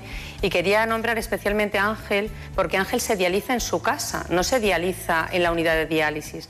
Él vino a hacerse la diálisis para poder salir en el reportaje, pero toda la máquina y todo, todo lo que tiene lo hace el paciente en su casa. De forma que yo creo que cumplen un poco los dos pacientes todas las opciones de tratamiento. Ángel está en hemodiálisis en domicilio, que yo creo que es una opción magnífica. Lucía empezó con diálisis peritoneal, luego tuvo un problema y pasó a hemodiálisis, ha estado trasplantada. Ahora está en hemodiálisis y le va a dar un riñón su hermano. Entonces yo creo que abre un poco el espectro de todas las opciones de tratamiento renal sustitutivo, que sin duda la mejor opción, y me gustaría decirlo si me lo permite el doctor Beltrán, es el trasplante de vivo. Yo creo que tenemos que hacer... Eh, campaña en la donación de vivo porque es la mejor opción para el paciente eh, sin duda alguna y por, por varios ahí, motivos. Por ahí empezamos los trasplantes. Sí. Por ahí los empezamos. Ya se han ido complicando y cada vez se, se trasplanta prácticamente de todo, ¿no? Pero bueno, usted ha oído hablar, supongo, del código riñón. Sí. Esa nueva estrategia que tiene la Sociedad Española de nefrología sobre esta enfermedad. Unos riñones que funcionan mal son un factor de riesgo que incide gravemente en otras patologías como las enfermedades cardiovasculares y la diabetes, hasta el punto de que en España cada año 6.400 personas con insuficiencia renal avanzada necesitan diálisis o un trasplante debido al deterioro progresivo de su patología. Sin embargo, la población no es consciente de ello. Todo el mundo sabe que la obesidad o el colesterol alto son factores de riesgo cardiovascular, pero pocos conocen que en el caso de la enfermedad renal crónica las personas con obesidad tienen un 83% más de posibilidades de padecerla y que la mortalidad sube hasta el 8%. Por ello, la Sociedad Española de Nefrología insiste en dar a conocer nuevos conceptos que ayuden a la prevención. El principal es el filtrado glomerular, una sencilla prueba en la que recogiendo la orina del paciente durante 24 horas y con un simple análisis de sangre se puede conocer si los riñones están funcionando bien. La Sociedad Española de Nefrología insiste también en que esta enfermedad depende en gran medida de la colaboración ciudadana. Llevar hábitos de vida saludable, abandonar el alcohol y el tabaco y adoptar la dieta mediterránea son las principales recomendaciones. En definitiva, si cuidamos nuestra salud cardiovascular y los niveles de colesterol, ¿por qué no cuidamos nuestros riñones? Está bien, está bien. Sí.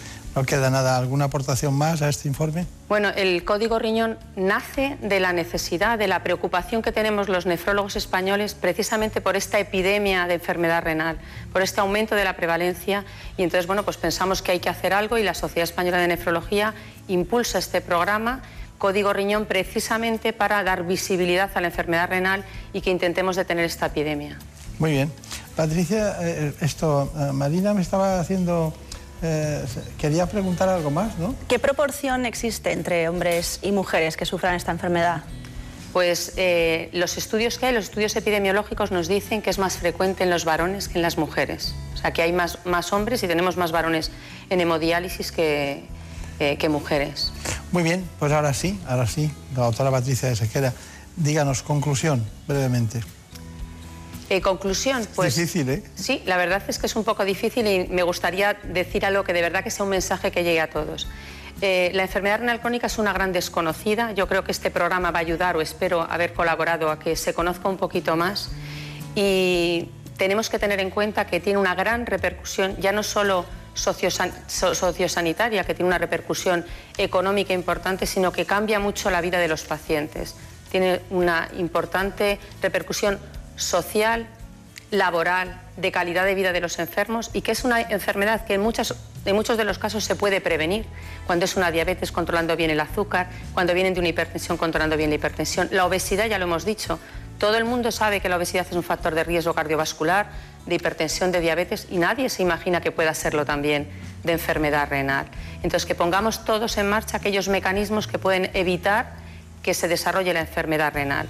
Si podemos, lo mejor, prevenirla. Si no la podemos prevenir, que la detectemos de forma precoz y si no la podemos detectar de forma precoz, que la tratemos lo mejor posible, tanto en los estadios iniciales como en el tratamiento renal sustitutivo con diálisis y trasplante. Muy bien, pues eh, doctora, simplemente decirle que, bueno, también se podía haber concluido diciendo, eh, no hay nada peor que las enfermedades silenciosas, ¿no?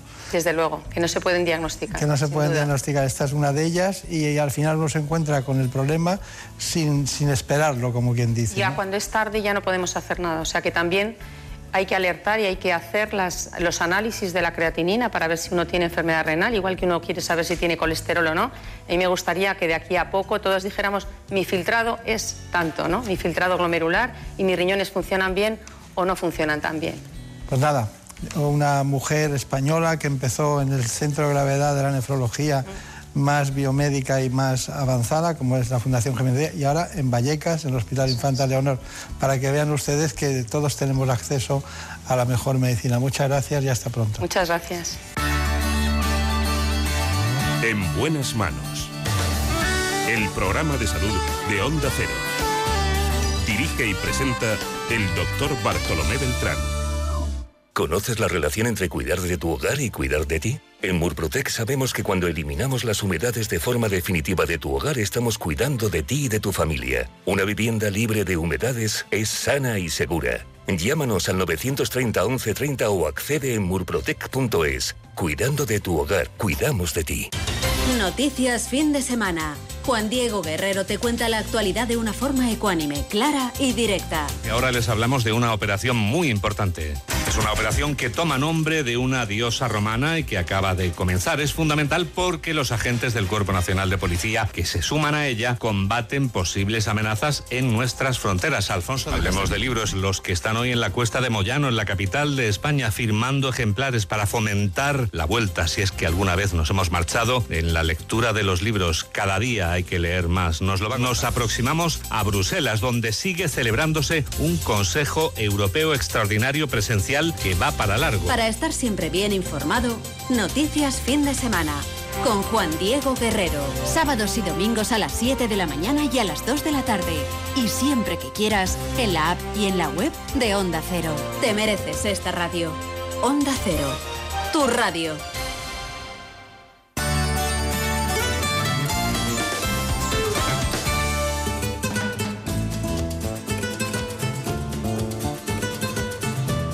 Ha llegado el momento de conocer lo que publican nuestros compañeros de La Razón en ese suplemento de A tu Salud. Saludos desde La Razón. Esta semana dedicamos nuestra portada a adelantarnos a lo que pasará a partir del próximo 9 de mayo, ya que el fin del estado de alarma unido a la fatiga pandémica y al triunfalismo de las vacunas nos puede poner en jaque, ya que los expertos temen un repunte de casos tal y como ya ha ocurrido en otros países como Chile. En esta misma línea explicamos por qué hay que tener cuidado con quitarse la mascarilla, ya que infectarse tras la vacunación sí es posible, tal y como demuestran algunos estudios científicos, pues los sueros actuales no son sterilizantes. Y contamos que la pandemia está pasando factura a la salud de los sanitarios, ya que un estudio revela que el consumo de tranquilizantes y de alcohol entre estos profesionales ha subido durante los últimos meses. Además, en nuestra sección de alimentación contamos que se ha disparado el consumo de suplementos nutricionales como medida de protección frente a la COVID, aunque los expertos advierten de que no todos son igual de eficaces y que siempre deben utilizarse bajo prescripción médica. Además, damos voz a los pacientes con diabetes, quienes reclaman entrar dentro de los grupos de riesgo prioritarios en el plan de vacunación de la COVID-19. Y en nuestra contra entrevistamos al prestigioso dermatólogo Pedro Jaén, quien nos confiesa que la piel ha sido una de las grandes damnificadas de la pandemia. Pero como siempre estos son solo algunos de los contenidos. Encontrarán más información en las páginas del suplemento a tu salud y durante toda la semana en nuestra web www.larazón.es barra salud. Sin más, que pasen una feliz semana y cuídense.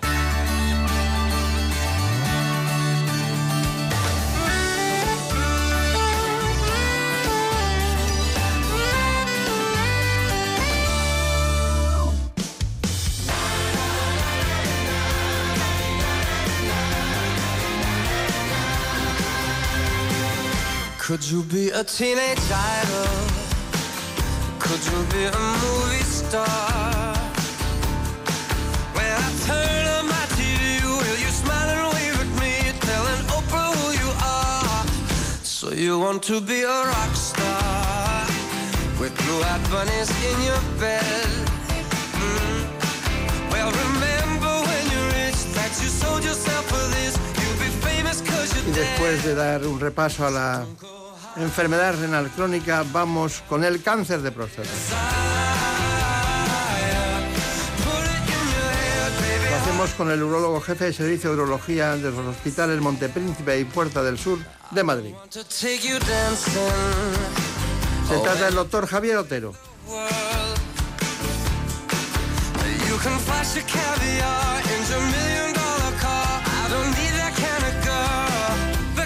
De la mano de este gran especialista, el doctor Romero Otero, vamos inmediatamente a conocer cuál es el informe.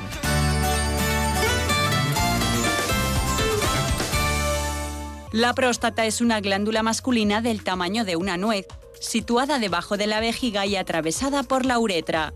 Su función principal es producir el líquido seminal que transporta a los espermatozoides durante la eyaculación. Entre los posibles trastornos de esta glándula están la prostatitis, una inflamación que puede estar asociada o no a una infección bacteriana. La hiperplasia benigna, que es un aumento del tamaño de la glándula y aparece sobre todo en varones de edad avanzada, cuyo principal síntoma es la necesidad de orinar con frecuencia. Y por último, el crecimiento maligno o cáncer de próstata, que con 25.000 diagnósticos al año es el tumor más frecuente en hombres. Aquí está con nosotros, se lo agradecemos mucho, el doctor Javier Romero Otero, que hace un tiempo estuvo aquí, nos encantó aquel programa y bueno, no teníamos duda que tenía que estar con nosotros. Queremos hablar de cáncer de próstata, pero claro, no, se tiene, no, de repente todo es cáncer de próstata. La próstata eh, tiene muchos ambajes en todos los sentidos. Pero usted siempre se interesó por la, por la próstata, ¿no, doctor Romero? Un placer estar en esta casa que, que siento ya parte como mía, que ya hemos estado varias veces. Así que muchas gracias. Eh, me Usted se, se interesó mucho por la urología desde el principio, ¿no? Hizo un est- estudio en Estados Unidos, en el catering. En Sloan Kettering Cancer Center, sí. Eh, es- en memoria Sloan Kettering es eh, probablemente el hospital oncológico más importante en el mundo, el que dicta la forma en la que vamos diagnosticando y tratando a nuestros pacientes. Y cuando acabé mi formación el 12 de octubre, me fui a hacer un fellow en urooncología eh, en Nueva York, en Sloan Kettering, y luego ya volví, estuve en el 12 de octubre y ahora también dedico mi vida como responsable de servicio de Montepríncipe y Puerta del Sur en HM Hospitales. ¿Qué es eso de Puerta del Sur? Porque suena Montepríncipe está en un lado y Puerta del Sur en otro, ¿no? Pues están separados. Eh, lo que pasa es que bueno, hemos hecho un equipo grande para intentar tener y de dar a los pacientes eh, dividido en unidades el mejor eh, tratamiento y, y tener a las mejores personas y hemos pensado que es mejor eh, llevar varios servicios juntos para poder aportar unidades y que no, porque todo el mundo no sabe de todo, pues subdividirlo en unidades y hacer medicina especializada que creemos que es el camino para poder ¿Siguen ustedes haciendo tactos rectales? Seguimos haciendo tacto rectal y además el tacto rectal yo siempre digo que no es negociable, hay que hacerlo, porque el screening del cáncer de próstata se basa en el nivel de, un- de una proteína que medimos en sangre que se llama PSA y del tacto rectal. Y hay eh, hasta un 20% de tumores tienen un nivel de PSA normal y se diagnostican por el tacto rectal. Es decir, que el PSA no excluye hacer el tacto rectal y todas las, buenas, todas las guías de buena práctica clínica que tenemos en la Asociación Europea y Americana de Urología dicen que hay que hacerlo. Eso no quiere decir que haya que hacerlo todos los años, quiere decir que hay que hacerlo la primera vez que sale el paciente y en función de cómo van las cosas. Muy bien, ¿y se puede detectar la enfermedad antes de que aparezcan síntomas? Eh, se puede y de hecho lo hacemos en el 80% de los pacientes por el screening. El screening del cáncer de próstata consiste en que eh, las- el varón va a la revisión, que debería ir a partir de los 50 años eh, si no tiene antecedentes o a partir de los 45 cuando se tiene un antecedente familiar de cáncer de próstata. Y entonces a todas esas personas les hacemos un tacto rectal y un análisis de sangre. En base a la información que da el tacto rectal, si notamos un nódulo, eh, algo sospechoso, una induración, eh, indicamos una biopsia o si el PSA no es exactamente así, pero para que la gente nos entienda, con los PSAs mayores de 4 son los que empiezan a dar problemas y menor de 4 es normal. Esto no es real, es, eh, hay que verlo porque el PSA depende del tamaño de la próstata, de la edad, de lo- muchas situaciones clínicas y hay que saber leerlo. Pero para que la gente nos entienda, un PSA menor de 4 por lo general es zona de seguridad, un PSA mayor de 4 es zona de estar alerta y decidir si hacemos biopsia o no. Usted que da clases en la Universidad del CEU, Pablo, da clases, ¿no? ¿Y en la Complutense de Madrid? En la Complutense.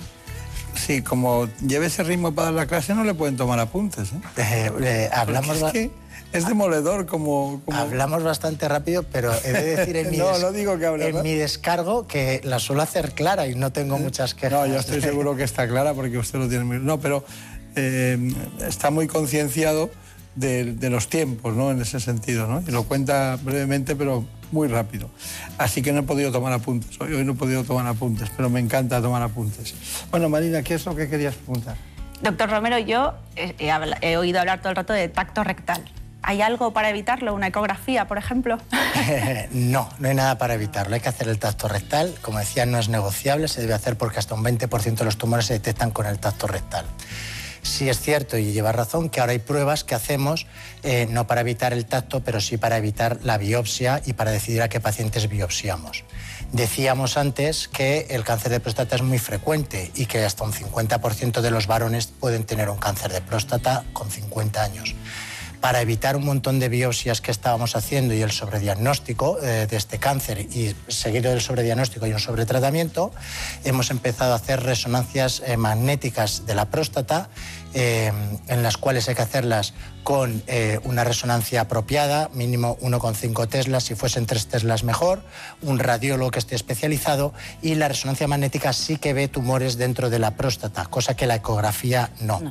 Con la resonancia vemos la zona donde hay una sospecha de que podamos tener un cáncer de próstata y en vez de hacer biopsias aleatorias como hacíamos antes, que a través del recto cogíamos y es como si una naranja le pego 12 pinchazos a ver si cojo una zona podrida, vamos y hacemos lo que se llama biopsia de fusión. La biopsia de fusión consiste en que nos sentamos con el radiólogo, planificamos la biopsia, vemos en qué zona creemos que está la zona podrida, la zona tumoral, para que nos entendamos, y dónde queremos dirigir nuestras biopsias y en medio a través del recto lo hacemos con una máquina de fusión porque la resonancia no se puede hacer transrectalmente ni se pueden hacer en vivo. Fusionamos la imagen de la resonancia con la ecografía y a través del perine biopsiamos esa zona que es más eh, probable que tenga un cáncer según la resonancia y luego hacemos biopsias aleatorias de las otras zonas. Hay que decir una cosa que es muy importante. Hay mucho cáncer de próstata indolente, ¿vale? El cáncer de próstata cuando se diagnostica en la biopsia se clasifica, se le pone una nota de un 2 a un 10 que se llama la escala de Gleason y aquí es al contrario que en el colegio, cuanta más nota es peor. Si tienes un Gleason 10, preocúpate porque es un tumor de alto riesgo, un Gleason de 6 hacia abajo es de bajo riesgo. Hoy en día los tumores de Gleason 6 que antes se trataban no los estamos tratando y los dejamos en vigilancia activa o los hacemos una terapia focal y solo eh, tratamos esa zona. Pues la resonancia es muy buena porque la resonancia no ve Gleason 6, es decir, empieza a ver cuando hay Gleason 7 en adelante, con lo cual no hacemos biopsias para diagnosticar a pacientes de Gleason 6. Claro. Con lo cual ahorramos biopsias y ahorramos diagnósticos innecesarios a pacientes preocupados que tienen un Gleason 6 que le dices, usted tiene un cáncer pero no le vamos a tratar. Pues mire usted, ni me lo hubiese diagnosticado porque a muchos de ellos se amargan la vida, les acabamos tratando por petición del paciente, no porque esté en riesgo oncológico. De la Marina Turia solo le había preguntado si sustituía la ecografía, podía sustituir al rectal. ¿Y usted le ha contado? No. ¿La biopsia? ¿Le ha contado la resonancia magnética? No, no, sí está muy bien, es muy, es muy académico todo lo que va en línea. Pero hay una, hay una, una cuestión que es básica, ¿no? Que es que, ¿para qué es útil una biopsia de fusión? La biopsia de fusión, como decía, lo que nos permite es, con la ecografía se ve muy mal la próstata, la ecografía solo servía para vehiculizar biopsias. Uno metía el ecógrafo a través del recto, veía dónde estaba la glándula y aleatoriamente tomaba 12 pinchazos de la glándula. Ahora hacemos una resonancia, tenemos la imagen de la resonancia, lo ve el radiólogo, solamente se ven además tumores, como decía Gleason 7 en adelante, se ven pocos Gleason 6, con lo cual vemos zonas que merece la pena diagnosticar. Vamos a hacer esa biopsia y entonces nos permite la biopsia de fusión biopsiar la zona tumoral que hemos marcado previamente con el patólogo y además biopsiar tumores que merece la pena diagnosticar porque son tumores que sí pondrán en riesgo la vida del paciente. Solo falta un detalle, que ella no se lo ha preguntado, pero muchas, seguro que se lo está pensando. ¿Qué significa Gleason? Gleason es la escala que he dicho que íbamos y lo clasificábamos de 2 a 10 y que cuanto más notas saques, al contrario que en el colegio... Es... No, no, pero ¿quién era Gleason? Gleason era un patólogo que lo que hizo fue clasificar el tumor de próstata como eh, tiene eh, diferentes patrones histológicos, daba una puntuación de 1 a 5 a un patrón y otra de 1 a 5 y los sumaba y por eso el mínimo es 2 y el máximo es 10. Y a partir de 6 para abajo es de bajo riesgo, 7 eh, es de riesgo intermedio, 8, 9 y 10 se considera de alto riesgo. Ahora sí. Ahora me quedo ya más tranquilo. Bueno, tenemos un informe de cáncer de próstata para ponernos todos en situación. Lo hace brillantemente, como siempre, Elena Fernández Puyol. El cáncer de próstata es uno de los tumores más comunes y temidos por los hombres a partir de los 50 años, aunque la incidencia máxima se suele registrar en torno a los 70. Con 25.000 casos al año es el tercer tipo de cáncer más frecuente en España tras los de pulmón y estómago. Sin embargo, sus posibilidades de curación aumentan hasta un 90% si se detecta a tiempo. En sus fases iniciales es posible aplicar tratamientos poco agresivos para el paciente, que mantienen su calidad de vida y minimizan los efectos secundarios. Pero para lograr este diagnóstico precoz, los hombres deben someterse a revisiones prostáticas, tengan o no antecedentes familiares. En cuanto al tratamiento quirúrgico, primero el uso de la laparoscopia y más tarde la incorporación del robot Da Vinci suponen grandes ventajas tanto para el cirujano como para el paciente. El cirujano, el doctor Javier Romero, un entusiasta de la urología y, y en una edad perfecta para, para ser médico. ¿eh? El conocimiento está, tiene un punto y luego uno ya puede seguir explotándolo en la línea que más le, le gusta. ¿no? Eh, hemos llegado al robot Da Vinci. ¿Ust- ¿Ustedes lo usan? Yo lo uso. A mí me parece una herramienta estupenda, el robot Da Vinci. Pero eh, en el robot Da Vinci es una herramienta fabulosa eh, que mejora la mayoría de los cirujanos, pero hay que decir que el robot Da Vinci no es imprescindible para hacer una buena cirugía de próstata. Es decir, lo importante aquí es el cirujano. Un cirujano que opera clásicamente abierto o un buen cirujano laparoscopista obtiene los mismos resultados que un buen cirujano robótico. Lo que ocurre es que el, Da Vinci mejora la mayoría de los cirujanos y hace que se puedan igualar por arriba los resultados. Con esto, ¿qué quiero decir? Una persona como yo, que opero mucha próstata, eh, ya no porque yo sea mejor o peor, sino por un hábito de experiencia, la opero mejor que gente que tiene menos acceso a menos experiencia y que lo hace menos veces. Pues el robot Da Vinci ayuda a que esta persona mejore sus resultados con los que tenemos más experiencia y llevamos más años haciéndolo. De modo que el Da Vinci no es imprescindible para que la cirugía vaya bien, pero sí que mejora la mayoría de los especialistas y por eso se está imponiendo como la herramienta terapéutica que se está haciendo para la cirugía de próstata. Claro, claro, claro. Vamos a ver lo que nos indica nuestro compañero Javier Sanz sobre la cirugía de próstata mediante el robot Da Vinci. El robot Da Vinci posee cuatro brazos articulados que proporcionan una gran precisión quirúrgica. El control lo ejerce personalmente el cirujano desde esta consola en la que maneja dos mandos que mueven los cuatro brazos que sostienen el instrumental. Uno de los brazos se encarga de portar la cámara. La visión en tres dimensiones con profundidad de campo y una óptica de 12 aumentos permite al cirujano ajustar sus movimientos minimizando los riesgos. Además, el robot Da Vinci consigue eliminar el temblor natural de la mano del cirujano, a la vez que permite una mejor visualización del campo anatómico que se va a operar. Por ello, este robot está especialmente indicado en intervenciones para la eliminación de tumores cancerígenos en próstata y vejiga. Intervenciones que exigen una gran precisión para evitar efectos secundarios indeseables, como la incontinencia urinaria o la disfunción eréctil. El cirujano también controla parte del instrumental con los pedales de la consola, mientras el personal de enfermería y los ayudantes se encargan de ir cambiando los instrumentos. Las imágenes se integran y procesan en el llamado carro de visión, de forma que están a la disposición de todo el equipo. La intervención puede grabarse y repasarse cuantas veces se quiera. Yo he visto varias veces eh, la, la intervención, he estado con el doctor Palau en la Puigverd de Barcelona o en Valdecilla con el doctor Ramos, usted conocerá. Y bueno, eh, todos ustedes tienen un perfil de, de ese segmento de edad, ¿no? Que están entusiasmados con esto, pero claro, Marina me estaba diciendo, claro, eso está perfecto, es casi una perfección, ¿no? ¿Qué querías preguntar? Pues doctor, yo quería saber, hemos pasado la operación, todo ha ido fenomenal, ¿qué sucede después? ¿Hay disfunción eréctil? ¿Hay problemas a la hora de orinar? ¿Qué sucede? ¿Viven Eh. pegados al PSA? ¿Al análisis del PSA he subido 0,2? Quizás ha reproducido, quizás está en la vejiga. Es, es una muy buena pregunta. Y, responde a las dudas que tiene todo el mundo en la calle. Eh, cuando una persona se opera por cáncer de próstata hay que tener en cuenta tres aspectos. Uno, el oncológico, es fundamental que operes bien, que no tengas márgenes positivos y que cures al paciente. Y como bien decías, María, el seguimiento se hace con PSA. Y luego hay dos problemas eh, funcionales. Uno es la incontinencia urinaria y el otro es la disfunción eréctil.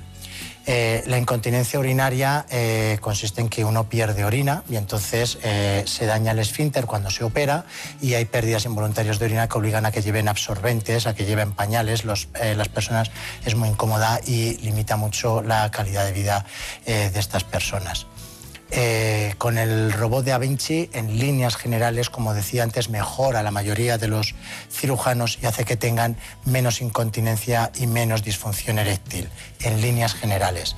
Eh, pero mm, si mirásemos los datos globalmente, eh, tanto en términos de disfunción eréctil como de incontinencia urinaria, como eh, la gente que sigue haciendo cirugía abierta y laparoscópica suele ser gente que tiene mucha experiencia, sigue aferrada a su técnica, se están igualando los resultados. Pero probablemente esta gente que opera con robot, si no lo hiciese con robot, tendría peores resultados de disfunción eréctil y de, continencia urinaria.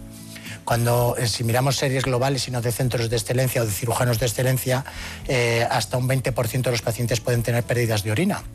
Pérdida de orina es que yo tenga que llevar una compresa. Con que lleve una es la definición de incontinencia porque eh, no llevo ninguna porque no tengo miedo a las pérdidas. Es decir, que un pad, un absorbente ya es incontinencia. Y en cuanto a la disfunción eréctil, no depende solamente de la técnica quirúrgica, depende también de eh, la función eréctil previa. Si una persona tiene 70 años, es diabético, es hipertenso, es obeso y ya va con la función eréctil tocada a la cirugía, eh, el problema no está en la cirugía, el problema está en que ese hombre ya iba tocado y es más difícil. Igualmente, personas eh, eh, que tengan factores de riesgo, que tengan una serie de connotaciones de condicionantes, quedan con más disfunción eréctil que otras que no lo tienen y que sean más jóvenes. Pero en líneas generales el mensaje es que sí, que el robot ayuda a mejorar los resultados, que esas consecuencias están ahí y que lo que tenemos que intentar es mi- mimetizarlas y nosotros decimos trifecta haciendo alusión a las apuestas de carreras de caballos cuando conseguimos tener un paciente que está oncológicamente bien, que está seco y que tiene función eréctil, lo ponemos como trifecta en historia clínica, que al final es un orgullo y una satisfacción para el cirujano. Claro. Sí, pero, pero la, la pregunta de Mariana Turiac tiene, tiene sentido en, en un aspecto. No aisladamente el robot, sino entre la laparoscopia para operar un cáncer de próstata y el robot Da Vinci, ¿en qué porcentaje hemos avanzado en esas dos alteraciones posteriores? Eh, Estamos, estoy apretando. No, está apretando y la pregunta es muy buena eh, y, y la respuesta eh, es la siguiente. Si nosotros cogemos los estudios de la literatura, los resultados son muy similares. El problema es que los que publicamos nuestros datos, por lo general estamos en centros de excelencia de alto volumen y cuando publicamos nuestros datos suelen ser, eh, solemos ser personas que hemos hecho cientos de estos. Es decir, yo cuando estuve en Sloan Kettering hicimos un estudio prospectivo comparando abierta, laparoscópica y robótica y en términos oncológicos de y miccional eran iguales. Pero es que eh, abierto como Peter Escardino opera muy poca gente en el mundo y laparoscópico como Karim Tullier opera muy poca gente en el mundo. Lo que sí ocurre es que si a usted lo opera un urólogo en un hospital que tiene mucho menos volumen, ese robot le va a ayudar a poder comparar esos resultados a la de esta gente que tenía excelencia. Yo pongo siempre un ejemplo y es, a mí me encanta cocinar y mi mujer no sabía freír ni un huevo frito y se compró una Thermomix y ella con la Thermomix saca siempre unos platos que están muy decentes y que están homogéneos. Bueno, pues yo pongo el mismo ejemplo. Una persona que no sabía eh, cocinar con la Thermomix con su tal saca platos muy aceptables, pero le hablo de platos muy variados, no hablo del sota caballo rey y está ahí. Pues el robot ayuda a mejorar a personas que si no probablemente no podrían alcanzar un nivel que personas que tenemos un hábito, una experiencia y un gusto por esas cosas lo Ha tenido que echar mano de su mujer y del Thermomix para no darme el porcentaje de diferencia entre la paroscopia En las series de la literatura no hay diferencia. Vale, está bien, está bien. No sabía nunca que aquí íbamos a acabar hablando del Thermomix, Thermomix. hablando de la próstata, pero ha resultado muy doméstico todo y muy, muy fantástico. Muy bueno, tenemos un pequeño informe de disfunción eréctil que en el fondo es una gran preocupación, ¿no? Eh, porque, bueno, muchos de hombres pueden estar mal, pero muchos están bien. Y a ver qué pasa con este asunto, a ver qué nos dice este informe. La disfunción eréctil se define como la incapacidad de mantener una erección suficiente como para permitir la actividad sexual. Se trata de un problema cada vez más frecuente entre la población masculina, normalmente de más de 40 años. Se calcula que afecta en España a más de 2 millones y medio de hombres y a más de 100 millones en todo el mundo. Aparte de las causas orgánicas que suponen el 90% de los casos, esta disfunción sexual también puede estar ocasionada por causas psíquicas relacionadas con el sistema nervioso. Además, puede ser un síntoma de alerta de otras enfermedades graves. Sin embargo, los españoles aún son reacios a pedir ayuda cuando surgen este tipo de problemas. Solo unos 300.000 se someten a tratamiento.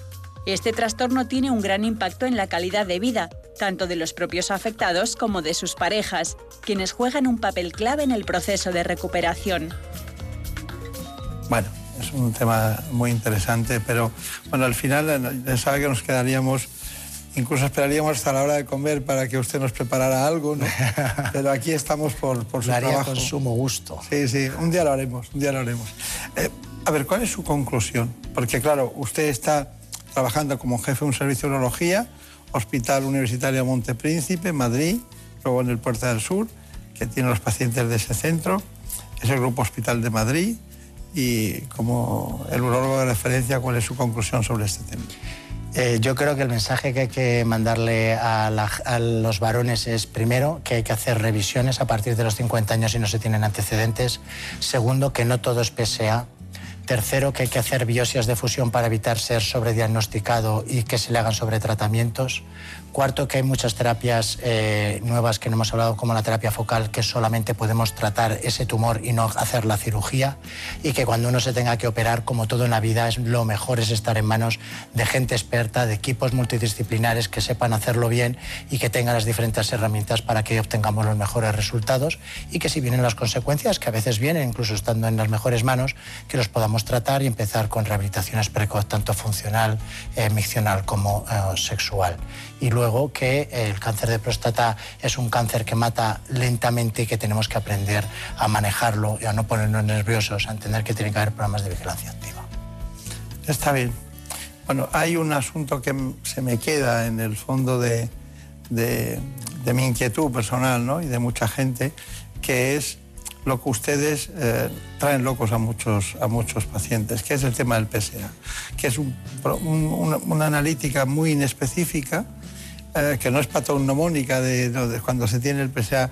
Hay gente que lo tiene muy alto, hay gente que siempre se mantiene un poco, parece que se ha quitado y sigue saliendo un poco de PSA más alto y hay algunos pacientes empoderados que acaban trastornados si se fijan en solo en eso. Entonces hay que empezar a devaluar un poco ese concepto que es muy interesante al principio, pero después es una tortura cotidiana para muchos pacientes. ¿Está de acuerdo? Estoy completamente de acuerdo. El PSA hay que saber leerlo y hay que saber en manos de quién se está para que no acabemos metido en, sobrediagnósticos, como decía. El PSA no es más que una proteína que está en la superficie de la célula prostática. Si yo tengo una infección y se me mueren estas células, sube el PSA porque pasa sangre y se eleva. Si tengo una hiperplasia en la próstata, tengo muchas células con mucho PSA y también se eleva el PSA. Y si tengo un cáncer, esta célula no sabe sujetar el PSA y también se eleva en sangre. De modo que las elevaciones de sangre de PSA son por muchos escenarios y por eso tenemos diferentes estrategias y no es solo el valor absoluto, es el valor de PSA en función de la edad, del tamaño de la próstata, de cómo viene de los años anteriores, de la cinética de la velocidad y del tacto rectal. Y por eso las decisiones deben estar en manos de gente experta que esté muy acostumbrado a tratar a muchos pacientes para que lo sepa leer y dar el mejor consejo a sus pacientes y no indicar biopsias que sean innecesarias. Pues ha sido perfecto. Doctor Romero, un placer, muchísimas gracias. Muchos recuerdos a sus compañeros.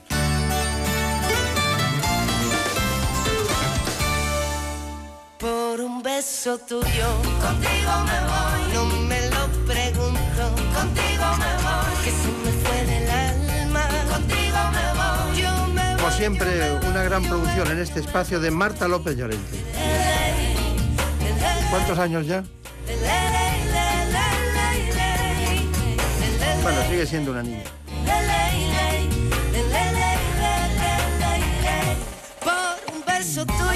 Así que ya saben ustedes que también tenemos siempre la mejor realización posible, hoy de la mano de David Fernández. tuyo el amor a duelo. Oye, perdiendo el miedo, se dejó llevar y se enreda el tiempo mojando los sueños y tu boca loca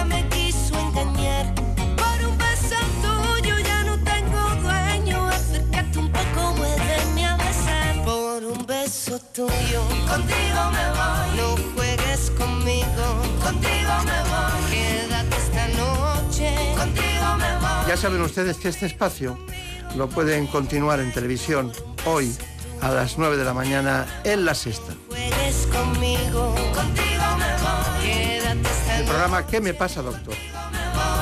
noche Les espero dentro de un rato en La Sexta.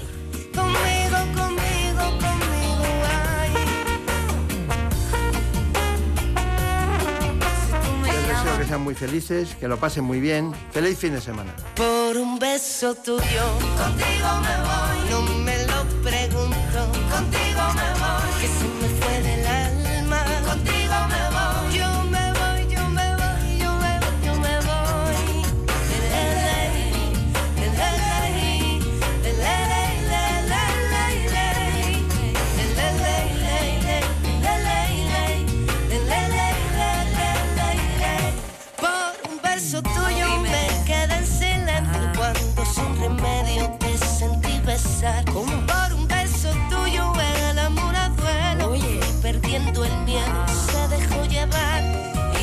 queda el tiempo mojando los sueños y tu boca loca me quiso engañar.